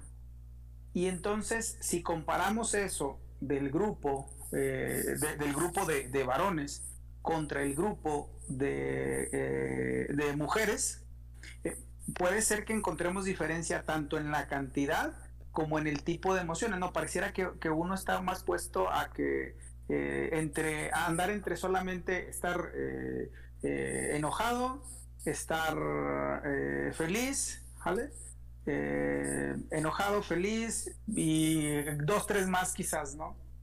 cuando pues no serían las únicas emociones a las que accedemos, solamente que la forma en la que lo, en la forma en la que lo, lo llamamos, pareciera que, que también lo, lo condiciona. Y que también muchas veces creo, creo yo, ¿verdad? Hablando de, las formas en las que fuimos criados, en que muchas veces no se sabe detectar entre una emoción y otra, vaya, me déjenlo planteo bien, entre la tristeza y el enojo, por ejemplo. Si, o sea, vaya, no sé, me han tocado ciertos casos de personas que dicen, no, es que estaba muy enojado, cuando en realidad es una tristeza, o al revés, es una tristeza y lo relaciona con un enojo. Y esto pues también tiene mucho que ver posiblemente con las cargas sociales. Bueno, no posiblemente, yo sí le voy a, a, dar todo el peso a las cuestiones sociales y de crianza, porque a mi parecer eh, muchos problemas actuales sociales son culpa de la misma sociedad que escupió para arriba y hasta ahorita le está cayendo. Entonces, pues creo que sí es muy interesante o sería muy interesante ver, eh, vaya, es que nosotros, por ejemplo, estamos aquí en México, ¿no? Que también están bastante más arraigadas esas, esas enseñanzas, esas costumbres, esos estilos de crianza. O sea, por ejemplo, sería interesante, creo yo, analizar un grupo de varones en México y analizar un grupo de varones, no sé, en Islandia o en Noruega, que son países muy avanzados y primermundistas, y ver a lo mejor estos cambios de, de, de percepción, estos cambios de saber, de saber identificar ciertas emociones y todo esto, ¿no? Sí, sí, yo, yo creo que esa parte social influye mucho, ¿no? La cultura, lo que comentabas, Benji, ¿no? La, esta tendencia de que el hombre no, no llora y demás, ¿no? Relacionarlo con la debilidad. Pero también hay una asociación entre eh, aspectos biológicos. O sea, nosotros como hombres la, la, testosterona nos aumenta la probabilidad de tener más agresión. Y eso también explica el por qué hay más suicidios consumados en hombres que en mujeres. Generalmente son medios más letales, ¿no? Armas de fuego, ahorcamiento y también se relaciona con lo que dice el maestro Edgar, ¿no? Eh, eh, la testosterona finalmente aumenta la probabilidad de adicciones y de pronto muy probablemente muchos casos de depresión realmente están enmascarados por adicciones u otras cosas, pero ahí, ahí como que entra el juego entre la parte social sin duda, la parte psicológica y también la parte biológica. Sí, y que, y que de cierta, afortunada o desafortunadamente, no se puede atacar el problema o los problemas desde una sola perspectiva, digo. Digo, ahí depende de cada quien, ¿verdad? De cómo quieran verlo, si afortunado o desafortunadamente. No vengo a decirles cómo pensar a nadie, pero eh, es, es, una cuestión que, pues sí, el ser humano es un ser biopsicosocial. Y, y todo esto es... Creo yo que ahorita somos el resultado vaya, sí, como que estamos abriendo los ojos de muchas cuestiones que en el pasado nos, nos metieron en la mente, ¿no? Que en los estilos de crianza. Digo, hablamos de esta cuestión de que actualmente ahorita es más común que un hombre vaya al psicólogo por cuenta propia a que fuera hace 30 años, no sé, o sea, y creo que es algo muy importante de todo esto. Digo, o sea, sí va a haber eh, cuestiones que van a seguir mal, porque pues el ser humano es un ser imperfecto, pero pues lo importante es seguir caminando hacia adelante, ¿no? Es lo que mencionábamos también en el episodio pasado. El, por ejemplo, el porqué de este, de esta campaña que estamos haciendo, del porqué de este episodio es pues para intentar darte un poquito de turbo, así como en el Mario Kart, un poquito de un honguito, ayudar a esta sociedad a darle ese honguito que necesita para acelerar un poquito más, o sea, lo mejor. Entonces, por eso es tan importante que, sepamos que la depresión no es una... Número uno, no es una cuestión sencilla. Número dos, no es una cuestión que siempre va a desembocar en lo mismo o que sea... ¿Cómo se llama? O que sea un bicho raro por tener depresión. Entonces, no te juzgues a ti mismo, no juzgues a nadie. Tú, ustedes, vayan a terapia, vayan a vayan a hacer hacerse exámenes médicos, todo lo que esté en sus manos para procurar su bienestar. También como ya lo mencionábamos, lo importante es ser funcional para ti mismo y que estés bien, o sea, que no sientas ningún tipo de incomodidad o malestar. Pero por eso vamos a llegar a la parte de en la vejez. Eh, este, esta cuestión, el inicio clínico de la depresión en el anciano puede, puede cursar con una pobre alteración del estado de ánimo. Incluso puede aparecer enmascarada con otros síntomas principales, tales como la pérdida de apetito, alteraciones de la memoria, insomnio, síntomas somáticos, ansiedad o irascibilidad. Puede simular un cuadro de demencia senil, hablándose entonces de pseudodemencia depresiva. Cuando un anciano se deprime, a veces su depresión se considera erróneamente un aspecto natural de esa etapa de la vida como ya lo mencionábamos también al principio, creo que fue usted, eh, profe, eh, maestro Edgar, que mencionaba esta cuestión de, que decían que por la edad.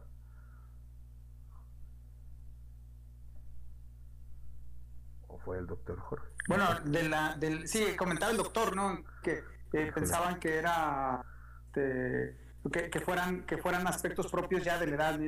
Me he sentido así, pero ya es por la edad, porque pues ya soy muy mayor, porque ya estoy cansado, ya no veo cosas y eso. Ya no hago lo mismo que antes, pero pues es por la edad, ¿no? Ese, ese justificarlo de, de, de, ese voz. Sí, y... A ver, iba a hablar alguien, escuché el ruido de que alguien iba a hablar. No, eh, justamente ese punto, ¿no? Que, que no, a veces normalizamos los síntomas depresivos en el adulto mayor y muchas veces, efectivamente, sí, hay una depresión, pero también, como, como mencionas, Benji, se puede confundir con una demencia, demencia de la que gustes, por Alzheimer, vascular, por ejemplo, si el paciente tiene hipertensión, diabetes, tiene como que muchos riesgos de infarto, debuta como si fuera una depresión, pero ya cuando lo estudias resulta que tiene deterioro cognitivo, ¿no? Y ya se desorienta y la memoria falla. Entonces es como que muy importante la depresión adulto mayor porque por lo general el inicio de la depresión mayor no es en, en el adulto mayor, es, es, en pacientes jóvenes. Entonces si, si nunca ha tenido depresión y debuta con depresión a los 70, 80 años, siempre hay que buscarle otras cosas.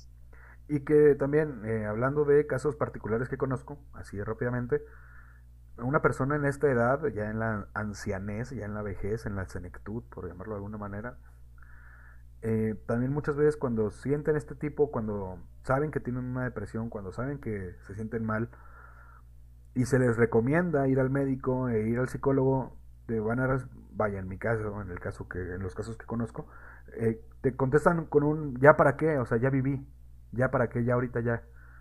Es como, no sé, mira, uno desde la perspectiva, desde donde estoy parado yo, que es pues una juventud bastante loca y desenfrenada, pues puedo decirles, o creo yo que sería, pues, porque si te quedan dos o tres años, o los que tú quieras, pues que vivas bien, ¿no? Porque también esto, esto se habla aquí, o sea, la depresión en los ancianos, si no se diagnostica ni se trata, es un sufrimiento innecesario para el anciano y la familia no solamente eh, la persona va a sufrir, sino también los seres queridos, ¿no?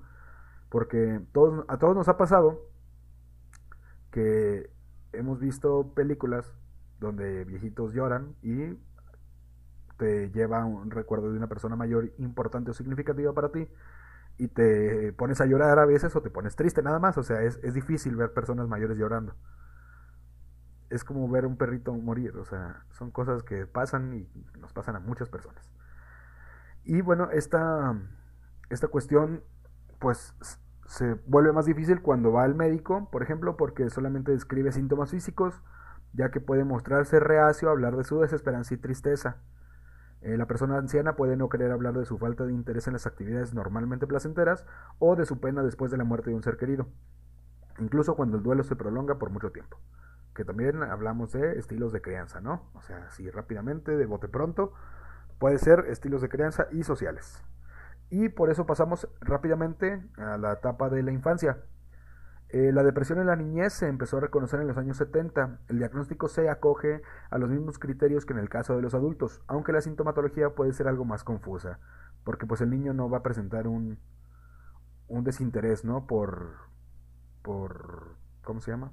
Por ir al trabajo, por ejemplo. Pues el niño no trabaja, pero puede haber una eh, una reacción a no querer ir a la escuela, por ejemplo, que también ahí es una cosita.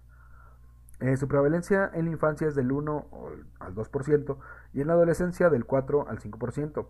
El niño deprimido puede simular estar enfermo, rehusarse a ir a la escuela, jugar menos o dejar de jugar. Expresa el deseo, de no querer separarse de los padres o tener miedo a que uno de los padres fallezca. También esta cuestión puede puede ser importante, pero recuerden que cada, cada síntoma eh, son, son, cada síntoma son diferentes y no todos los síntomas son para la misma cosa, ¿ok? En la primera infancia puede desarrollar síntomas atípicos como somatizaciones difusas, trastornos alimenticios, perdón, enuresis, etc. Eh, para los que nos están escuchando, eh, enuresis es la, persistencia de micciones incontroladas más allá de la edad en la que se alcanza el control vesical. O sea que se sigue haciendo pipí. Así básicamente. Eh, y también vamos a mencionar muy rápidamente el bebé. Aunque es menos conocida y poco mencionada, los bebés pueden sufrir de depresión. La depresión anaclítica se observa principalmente en bebés separados de la madre y confiados al cuidado de instituciones. Una separación radical de la madre que dure entre 3 y 5 meses es suficiente para generar en el bebé la sucesión de síntomas que caracterizan esta enfermedad. En la primera etapa hay lloriqueos, exigencias y cierto retraimiento. La segunda etapa se manifiesta con gemidos, pérdida de peso, desinterés por el entorno y retrasos en el desarrollo. En la tercera etapa hay un retraimiento total, insomnio, rigidez facial, retraso motor generalizado, pérdida de peso y resfriados frecuentes.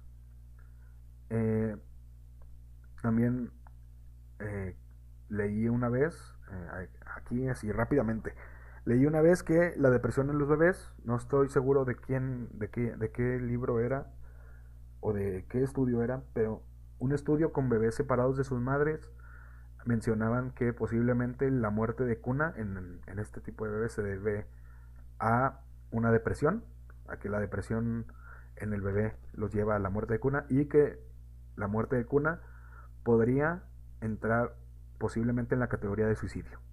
También es algo muy ahí complejo que obviamente necesita más estudio porque pues esto lo leí hace, me parece que hace seis meses o por ahí. Y no era tan viejo el estudio, me parece que era del 2019, 2020, que, que mencionaban, lo mencionaba nada más. Pero sí, o sea, posiblemente. Así que si alguien de ustedes que nos está escuchando quiere estudiar estas cosas, pues eh, mándenos un correo porque yo también quiero estudiar estas cosas. Y bueno, estas son las situaciones particulares de cada, vaya, de, de estas dos etapas. Ya mencionamos también arriba los cuadros, el cuadro en adultos y mencionamos también eh, por sexos. Así que vamos a, a leer a los últimos famosos que, que, sufrieron o sufren depresión para pasarnos al tratamiento eh, farmacológico y, y, de psicoterapia para cerrar este bonito episodio porque creo que está, estuvo muy lleno de información me parece no sé no sé cómo lo estén viendo mis invitados de honor. Eh, finalmente es un tema como súper amplio, ¿no? Como que cada tópico incluso da para, para un podcast, ¿no? Sí. Pero no, yo creo que la información ha sido bastante entendible. Es que... Ya, nos dirán. Sí. es que para los que nos... dígame, no. Todo, ojalá que amena, ¿no? ¿Cómo? sobre todo ojalá que haya sido amena la, la, la información, ¿no? Digo, porque sí, sí, se, sí, sí se, han, se han tomado muchas cosas. Es que, ah, por, por, eso, por eso luego, luego que empezamos el episodio les agradecí a los del episodio pasado porque, pues sí le estamos echando aquí unas horas de investigación, de buscar cosas, de filtrar cierta información. Sí, aunque, aunque saquemos información de ciertos, de ciertas páginas, pues como quiera se tiene que filtrar la información, tenemos que ver que sean cosas correctas, que no sea nada más así como, como cuando le cambian la biografía a algún personaje importante en Wikipedia, que le ponen, no sé, Benito Juárez, que nació en, mil, en el 2070 o algo así, o sea, tenemos, si se filtra la información, si se hace una, un tipo de escaleta, y son horas y a veces son días, o sea, por ejemplo, con este tema tan largo y complejo que es la depresión, o sea, para que se den una idea, eh, la depresión puede ser un iceberg completo de los que están ahorita circulando en redes, que son muy famosos. La historia de la depresión nada más es ese iceberg. Y lo único que les conté es la puntita, o sea, ni tres centímetros de lo que es, porque nomás les mencioné a Hipócrates así rápidamente. Entonces sí es un tema muy complejo, por eso busqué abarcarlo también muy enfocado a la actualidad, sin irnos tanto por la historia, sin buscar un caso famoso, porque son casos, pues que, número uno, son muy difíciles. Número dos, que pues son muy extensos también. Y número tres, por eso mejor traje una lista de famosos con depresión. O sea, aquí está el contenido verídico en sus casas.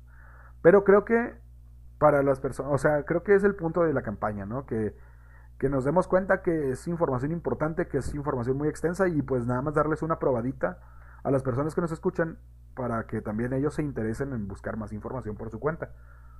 Así que, pues creo que vamos haciendo un buen trabajo. No sé, yo estoy muy satisfecho con lo que estamos haciendo. Así que si les gusta, voten, voten, no, eh, denle like. Pero pues un personaje más de estos famosos que tuvo depresión es nada más y nada menos que O.J. Simpson, el jugador de americano Oriental James Simpson. Mató a su esposa por un ataque de celos a principios de los 90 eh, donde el juicio, en el primer juicio, perdón, se le absolvió en primera instancia, donde se le declaró inocente. Eh, más tarde se encontrarían evidencias en el homicidio de que sí fue él. El jugador pasó una etapa de depresión al haberse retirado del deporte, aunque el hecho de que asesinase a su esposa no es un producto irremediable de esta situación. O sea, si el, homicidio está aparte de la depresión, no se, no se vinculó. Eh, eh, perdón, sí, eh, los elementos sociales y culturales también hubieron de tener un papel muy importante en, en, esta, en este asesinato, por lo cual sí se queda un poquito de lado de su depresión. Pero pues recordemos que O.J. Simpson es una persona de origen afroamericano, o fue, no me acuerdo si sigue vivo, ahí si alguien sabe, eh, acuérdense nomás. Que recordemos es una persona que a principios de los 90, eh, poquito antes, ¿no? A finales de los 80, deja de jugar fútbol americano y recordemos, como siempre, que esta... Ya era menos el racismo, pero siempre ha habido racismo. Entonces, pues son cuestiones culturales también que, lo, que los llevan a esta depresión. la cuestión de que dejó de jugar fútbol americano, que era para lo único que era bueno, vaya. Para su perspectiva, por eso, se, por eso lo pudo llevar a una depresión. Entonces, pues sí. También recordemos a Halle Berry, es otra actriz que también sufrió una severa etapa de depresión a finales de los años 90. Eh, casi eh, esta fue ocasionada gracias al divorcio de su primer marido, así como los maltratos que sufrió por parte de él. Estos resultaron episodios traumáticos para esta artista y se vio forzada a encajar, eh, a encajar un duro revés a nivel personal. Intentó suicidarse inhalando monóxido de carbono encerrada en su coche. Y las últimas dos, rápidamente, porque ya casi acabamos es Michael Jackson, el rey del pop, que eh, no estamos hablando de si hizo cosas malas o no, solo estamos mencionando que el rey del pop tuvo cuestiones de depresión, alcanzó una popularidad muy fuerte, por lo tanto pues no podía tener una enfermedad, vaya, un trastorno, eh, pero con estas cuestiones eh, tuvo ciertos periodos de depresión y todo esto fue declarado por su hija, hasta el punto que se especula con la que se especula, perdón, con la posibilidad de que su muerte se diese por una sobredosis de fármacos ansiolíticos. Y al final, una de las más famosas eh, historias, tal vez, de, finales de los 80 y principios de los 90, eh, Kurt Cobain, eh, del grupo Nirvana, que se dio un escopetazo en la cabeza gracias a esta cuestión, eh, porque mencionan que tuvo una dura etapa de depresión durante mucho tiempo de su vida y se suicida con una escopeta. Que también en esta parte ya entra la cuestión de las teorías conspirativas y de que en realidad fue su esposa, pero pues de que tuvo depresión y estaba medicado, tuvo depresión y estaba medicado. Así que si tienen sus teorías sobre la muerte de Kurt Cobain, ustedes háganlas en su casa y en sus en sus foros de discusión, pero pues lo importante es que tuvo depresión, ¿sí? Así que hay que tener en cuenta que la depresión tiene diversas caras, no todas las personas se ven igual, no todas las situaciones son iguales, así que sean empáticos y sean muy respetuosos, como si fueran ustedes mismos. Así que ese es el mensaje que estoy dando ahorita porque los quiero a todos ustedes que nos escuchan. Cajos. Y bueno, para terminar vamos a hablar y a mencionar qué se hace en cuestión de tratamiento, que hablemos es, fundamental primero que nada identificar y tratar una posible causa orgánica que simule, cause o potencie el cuadro depresivo, con lo que se consigue, en una buena parte de los casos, la completa recuperación del paciente o un considerable alivio de sus síntomas. Eh, la selección de tratamiento dependerá del resultado de la evaluación. Existe una gran variedad de medicamentos antidepresivos y psicoterapias que pueden utilizar, perdón, que se pueden utilizar para tratar los trastornos depresivos. Eh, vamos a la parte farmacológica. El tratamiento con antidepresivos es el único que ha demostrado una evidencia significativa de efectividad en depresiones mayores y en depresiones psicóticas, que es lo que ya mencionamos al principio. Eh, recuérdese que grave refiere a un diagnóstico clínico, no al uso coloquial del término. Este, aquí usamos el grave para, eh, así se llama el trastorno. No, no es que sea más fuerte que otros o así, pero también hay niveles en todo esto. Eh, para el resto de depresiones, la psicoterapia se ha mostrado más eficaz que el tratamiento farmacológico. De igual manera, sabemos que cada depresión es diferente, cada persona es diferente, entonces cada quien va a reaccionar de diferente manera a un tratamiento o a otro. Lo más importante es que se haga una evaluación psiquiátrica y una psicológica y eh, psicoterapeuta y psicólogo trabajen, psicoterapeuta y psiquiatra, perdón, trabajen en conjunto para encontrar lo, más accesible y lo más fácil y lo mejor para la persona, ¿no? Eh, llegamos a... Perdón, me perdí. Ya. Los principales grupos de fármacos antidepresivos son los antidepresivos tricíclicos, los inhibidores selectivos de la recaptación de serotonina y los inhibidores de la enzima monoaminooxidasa, monoaminooxidasa.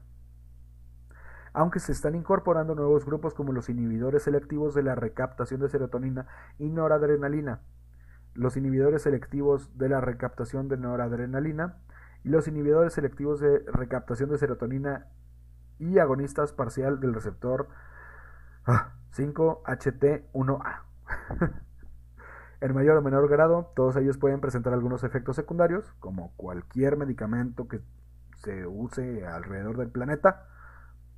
Principalmente se queda de boca, estreñimiento, náuseas, e insomnio, siendo los dos eh, de las últimas, perdón, siendo los de las últimas generaciones los más tolerados. Sí, o sea, posiblemente puedas tener efectos secundarios, pero pues también no siempre. Y solamente sería sequedad de boca, estreñimiento y cosas así, que son pues cualquier cosa, ¿no? Comparados con una situación que te incomode más allá de tu físico, ¿no? Hasta ahí, ¿cómo, cómo ven mis, mis estimados? Pues ahí hay como que algunas cosas que comentar en la cuestión farmacológica, ¿no? Finalmente la elección de un medicamento no, sí tiene que ver mucho con la severidad de, la depresión. Por ejemplo, eh, vamos a entender que la depresión mayor, o que es el trastorno depresivo mayor en términos técnicos, pueden ser leve, moderado, grave. Y donde hay más evidencia de efectividad de, los antidepresivos es moderado y grave. Al menos la, la evidencia para leve es, es como iguales. O puedes darle solo psicoterapia o puedes darle solo medicamento pero para moderado grave, lo ideal es dar las dos cosas, ¿no? Psicoterapia, medicamento, cambian los estilos de vida. Los más comunes eh, de uso son los, eh, los que se llaman ISRS, así es como que el nombre es muy técnico, pero son los que actúan en serotonina. Son los que más se utilizan porque son los que tienen un mejor perfil de tolerabilidad, es decir, puede pasar desde no tener ningún efecto adverso hasta tener algunos cuantos por ejemplo, los, tricíclicos se siguen utilizando, pero como en situaciones muy, muy específicas. Por ejemplo, trastorno obsesivo compulsivo o que tengan además otra enfermedad que haga que ese medicamento sea preferido. Y estos que, se llaman IMAOS o de la monoaminoxidasa ya prácticamente en México no, no, no, se utilizan, también porque pues ya hay muchos más modernos y con perfiles un poquito más, más nobles hay que considerar sobre todo que, ninguno de estos medicamentos coloquialmente llamados antidepresivos tienen un perfil adictivo, que es algo que preocupa mucho a la gente, ¿no? Y me voy a hacer adicto y lo voy a tomar toda la vida. la realidad es que no. La mayor parte de pacientes requieren tiempos cortos de tratamiento y al menos este grupo de pacientes de, fármacos no tienen ese perfil de adicción. Sí, y que pues sí, como, como menciona, el, tabú alrededor de esas cuestiones de farmacológicas también es muy fuerte en nuestra sociedad. Recordemos que eh, en las películas y en las series y en todo esto, eh, cuando nos presentan una persona con algún trastorno, con alguna situación eh, psiquiátrica o psicológica, te lo presentan como una persona que está quieta nada más. Vaya, cuando está medicada es una persona que está totalmente ida, que está totalmente, ¿cómo llamarlo? Sí, como si estuviera letargado nada más. Como zombie, ¿no? Dicen por ahí.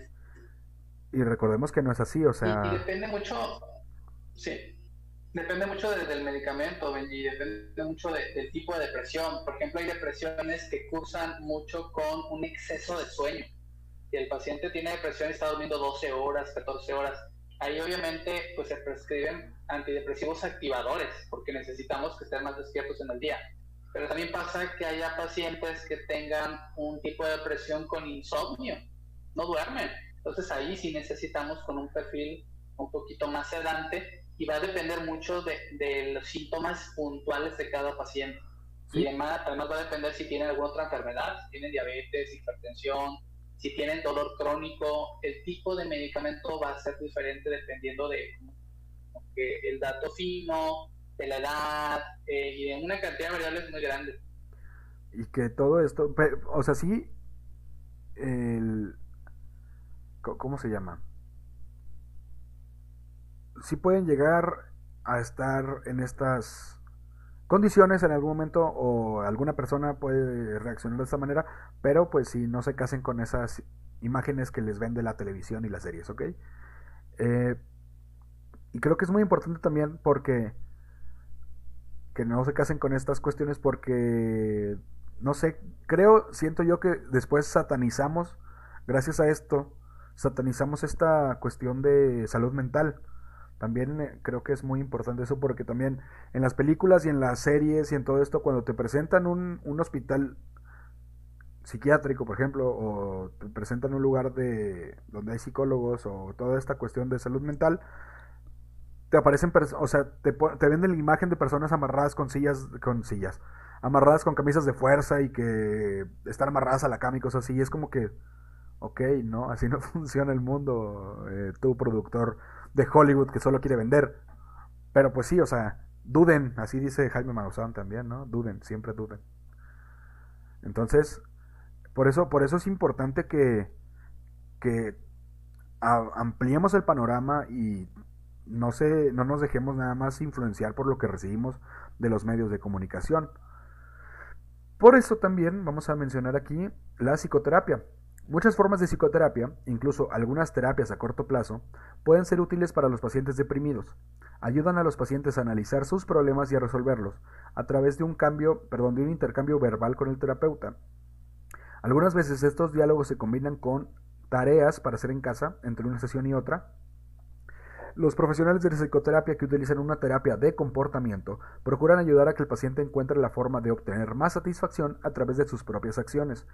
También guían al paciente para que abandone patrones de conducta que contribuyen a su depresión como causa y consecuencia. Eh, entre las psicoterapia que puede que, funcionan, vaya que se ha demostrado que funcionan para, para la depresión, encontramos la psicoterapia interpersonal, eh, que parte de la idea de que la depresión está provocada por muchas causas, pero que se da en un contexto interpersonal, y entender ese contexto es básico para poder recuperarse de la depresión y evitar recaídas futuras. Eh, también entra la terapia cognitiva, que parte de la idea de que la depresión se produce por una alteración en la forma de pensar, que a su vez afecta la forma de sentir y de comportarse. El terapeuta ayuda al paciente a analizar los errores que hay en su pensamiento para que el paciente piense de una forma más realista. También la terapia conductual, bajo el término se, incluyen distintas formas de tratamiento que tienen en común el análisis de la conducta del paciente. Se le ayuda al paciente a programar actividades gratificantes y a organizar su tiempo. Estoy hablándolo y estoy leyéndolo a grandes rasgos, sí, o sea, no nos vamos a meter porque también ya lo mencionamos ahorita, o sea, cada sección de este, de este trastorno nos da para hablar un podcast entero, o sea, metimos 27 horas de contenido en una hora y cacho, o sea, no nos presionen de más. Eh, entra también las psicoterapias psicodinámicas breves, eh, que elabora estrategias de afloramiento del yo intrapsíquico, oculta en el inconsciente del paciente y origen de la sintomatología. Eh, acompañamiento terapéutico y casas de medio camino, una instancia preventiva para la internación, sobre todo para aquellas personas que viven solas o no cuentan con un círculo social y o familiar de apoyo para su condición que son los acompañamientos terapéuticos y casas, y casas perdón, de medio camino, y las medidas coadyuvantes. Diferentes ejercicios apuntan a que realizar ejercicio físico perdón, puede reducir hasta un 50% de los síntomas si se practica al menos tres días a la semana, descenso comparable a la proporcionada por la terapia cognitivo-conductual o los fármacos antidepresivos. Claramente todo esto tiene que ser acompañado siempre, todos, o sea, todo, todo háganlo en conjunto para que sea lo mejor posible y todo sea muy sencillo. Y bueno, finalmente llegamos a este el final de este hermoso programa que estuvo muy intenso, muy largo y creo yo que va a ser muy informativo para muchas personas que nos escuchan y que va a ayudar a muchas personas también que nos escuchan. ya me destensé de los hombros porque neta me parece me parece a mí en lo personal, como, como Benji, que hablar de estos trastornos, no importa cuál sea, vaya, si hablar de trastornos, no importa cuál sea, siempre es muy difícil, muy complejo y muy pesado porque es información muy difícil, muy compleja y muy pesada. Porque, pues si lo que estamos buscando es quitar el estigma, quitar el tabú que tiene cada trastorno de los que vamos a hablar, pues tenemos que tomarlo con la mayor seriedad posible y vaya por respeto a todas las personas y por que, lo estudian, que lo sufren, que lo padecen, que conocen a alguien que lo padecen, por respeto a ellos. Y también intentar hacerlo lo más dinámico y entretenido para todos ustedes que nos escuchan. Y pues es una chamba bastante complicada en algunas ocasiones. Pero pues no me queda nada más que agradecer al maestro Edgar Macías y al doctor Jorge Salazar que nos estuvieron acompañando en una emisión más de este bonito programa y de esta hermosa campaña.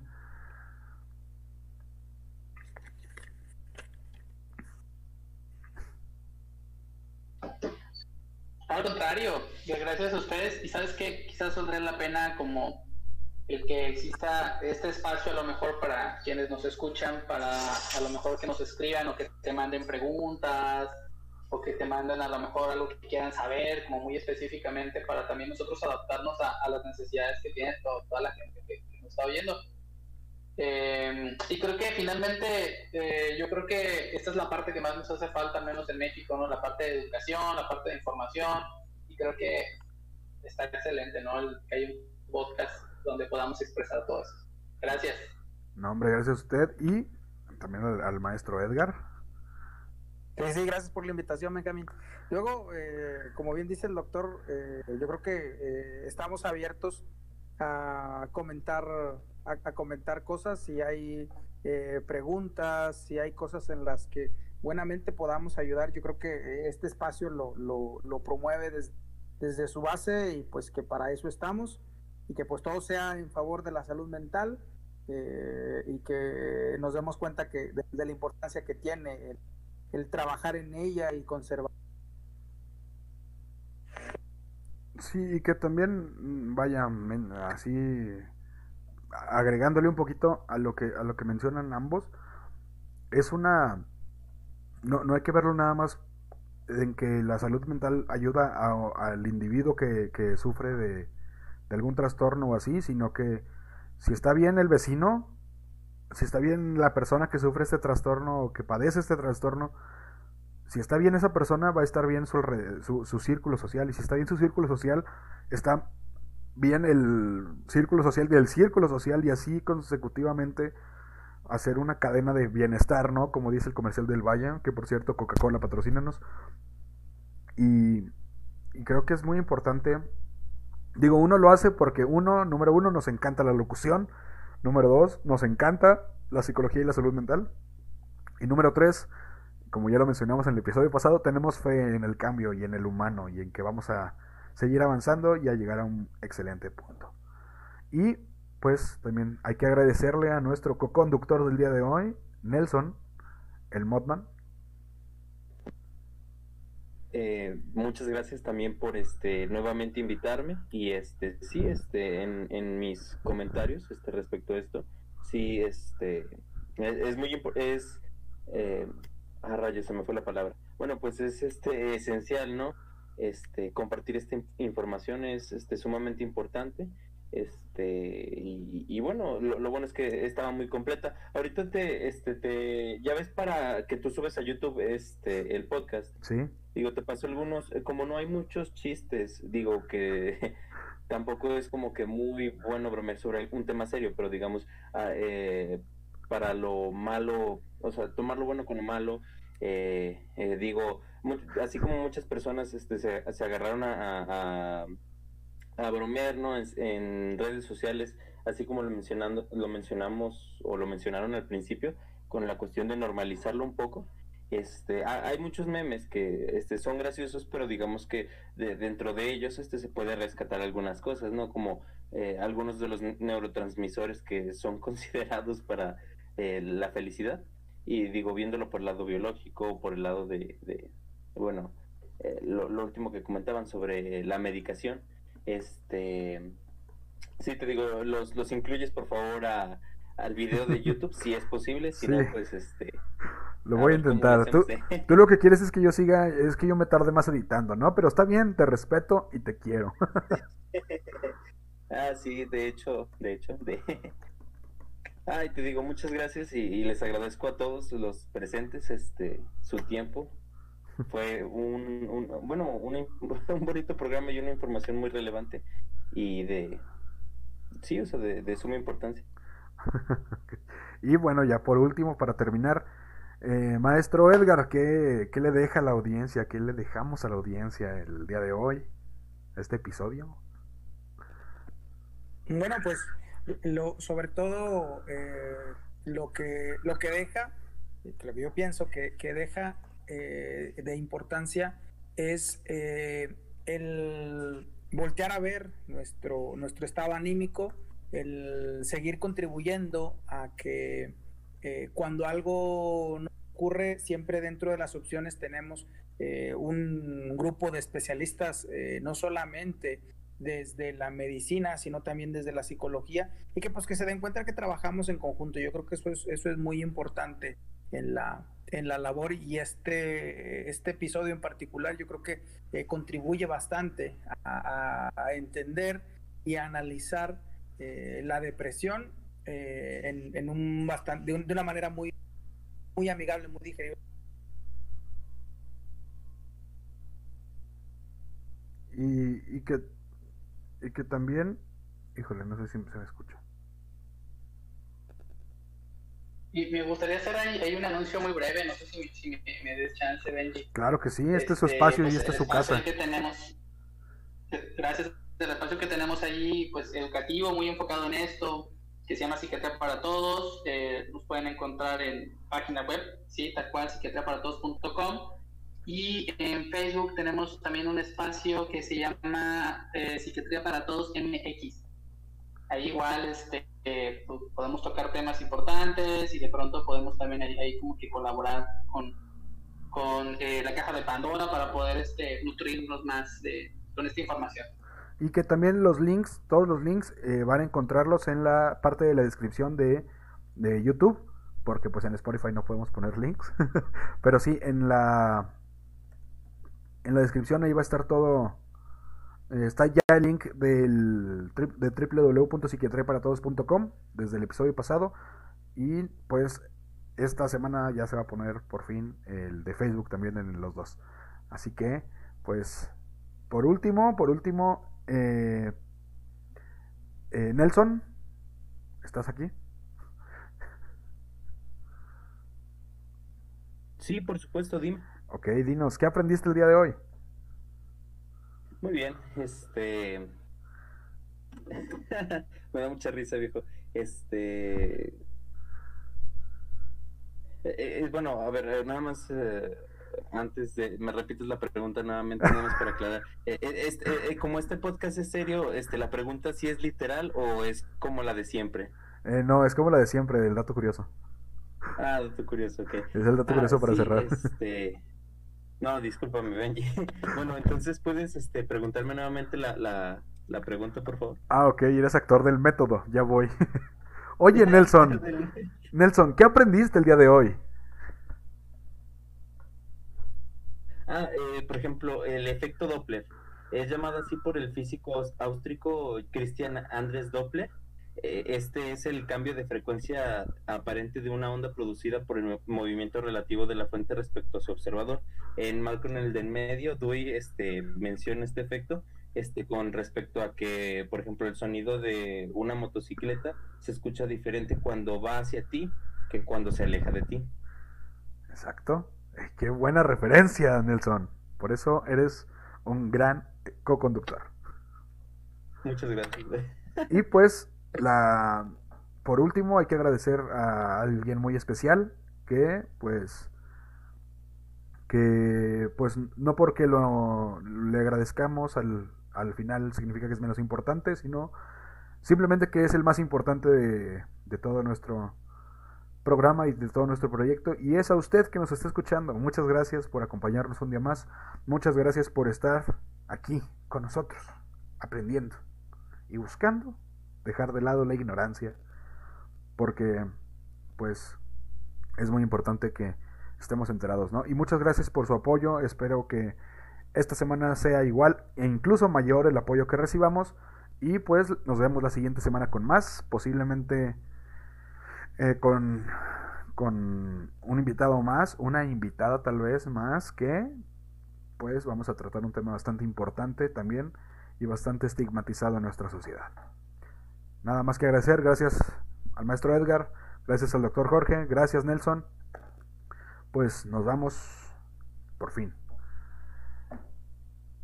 Y recuerden que el hombre que no conoce su historia está condenado a repetirla. ¡Vámonos! No olviden seguirnos en nuestras redes sociales. Facebook, La Caja de Pandora 68. Instagram, La Caja de Pandora.podcast. Twitter, arroba Caja de Pandora 01. Spotify, La Caja de Pandora. Y en YouTube como La Caja de Pandora Podcast.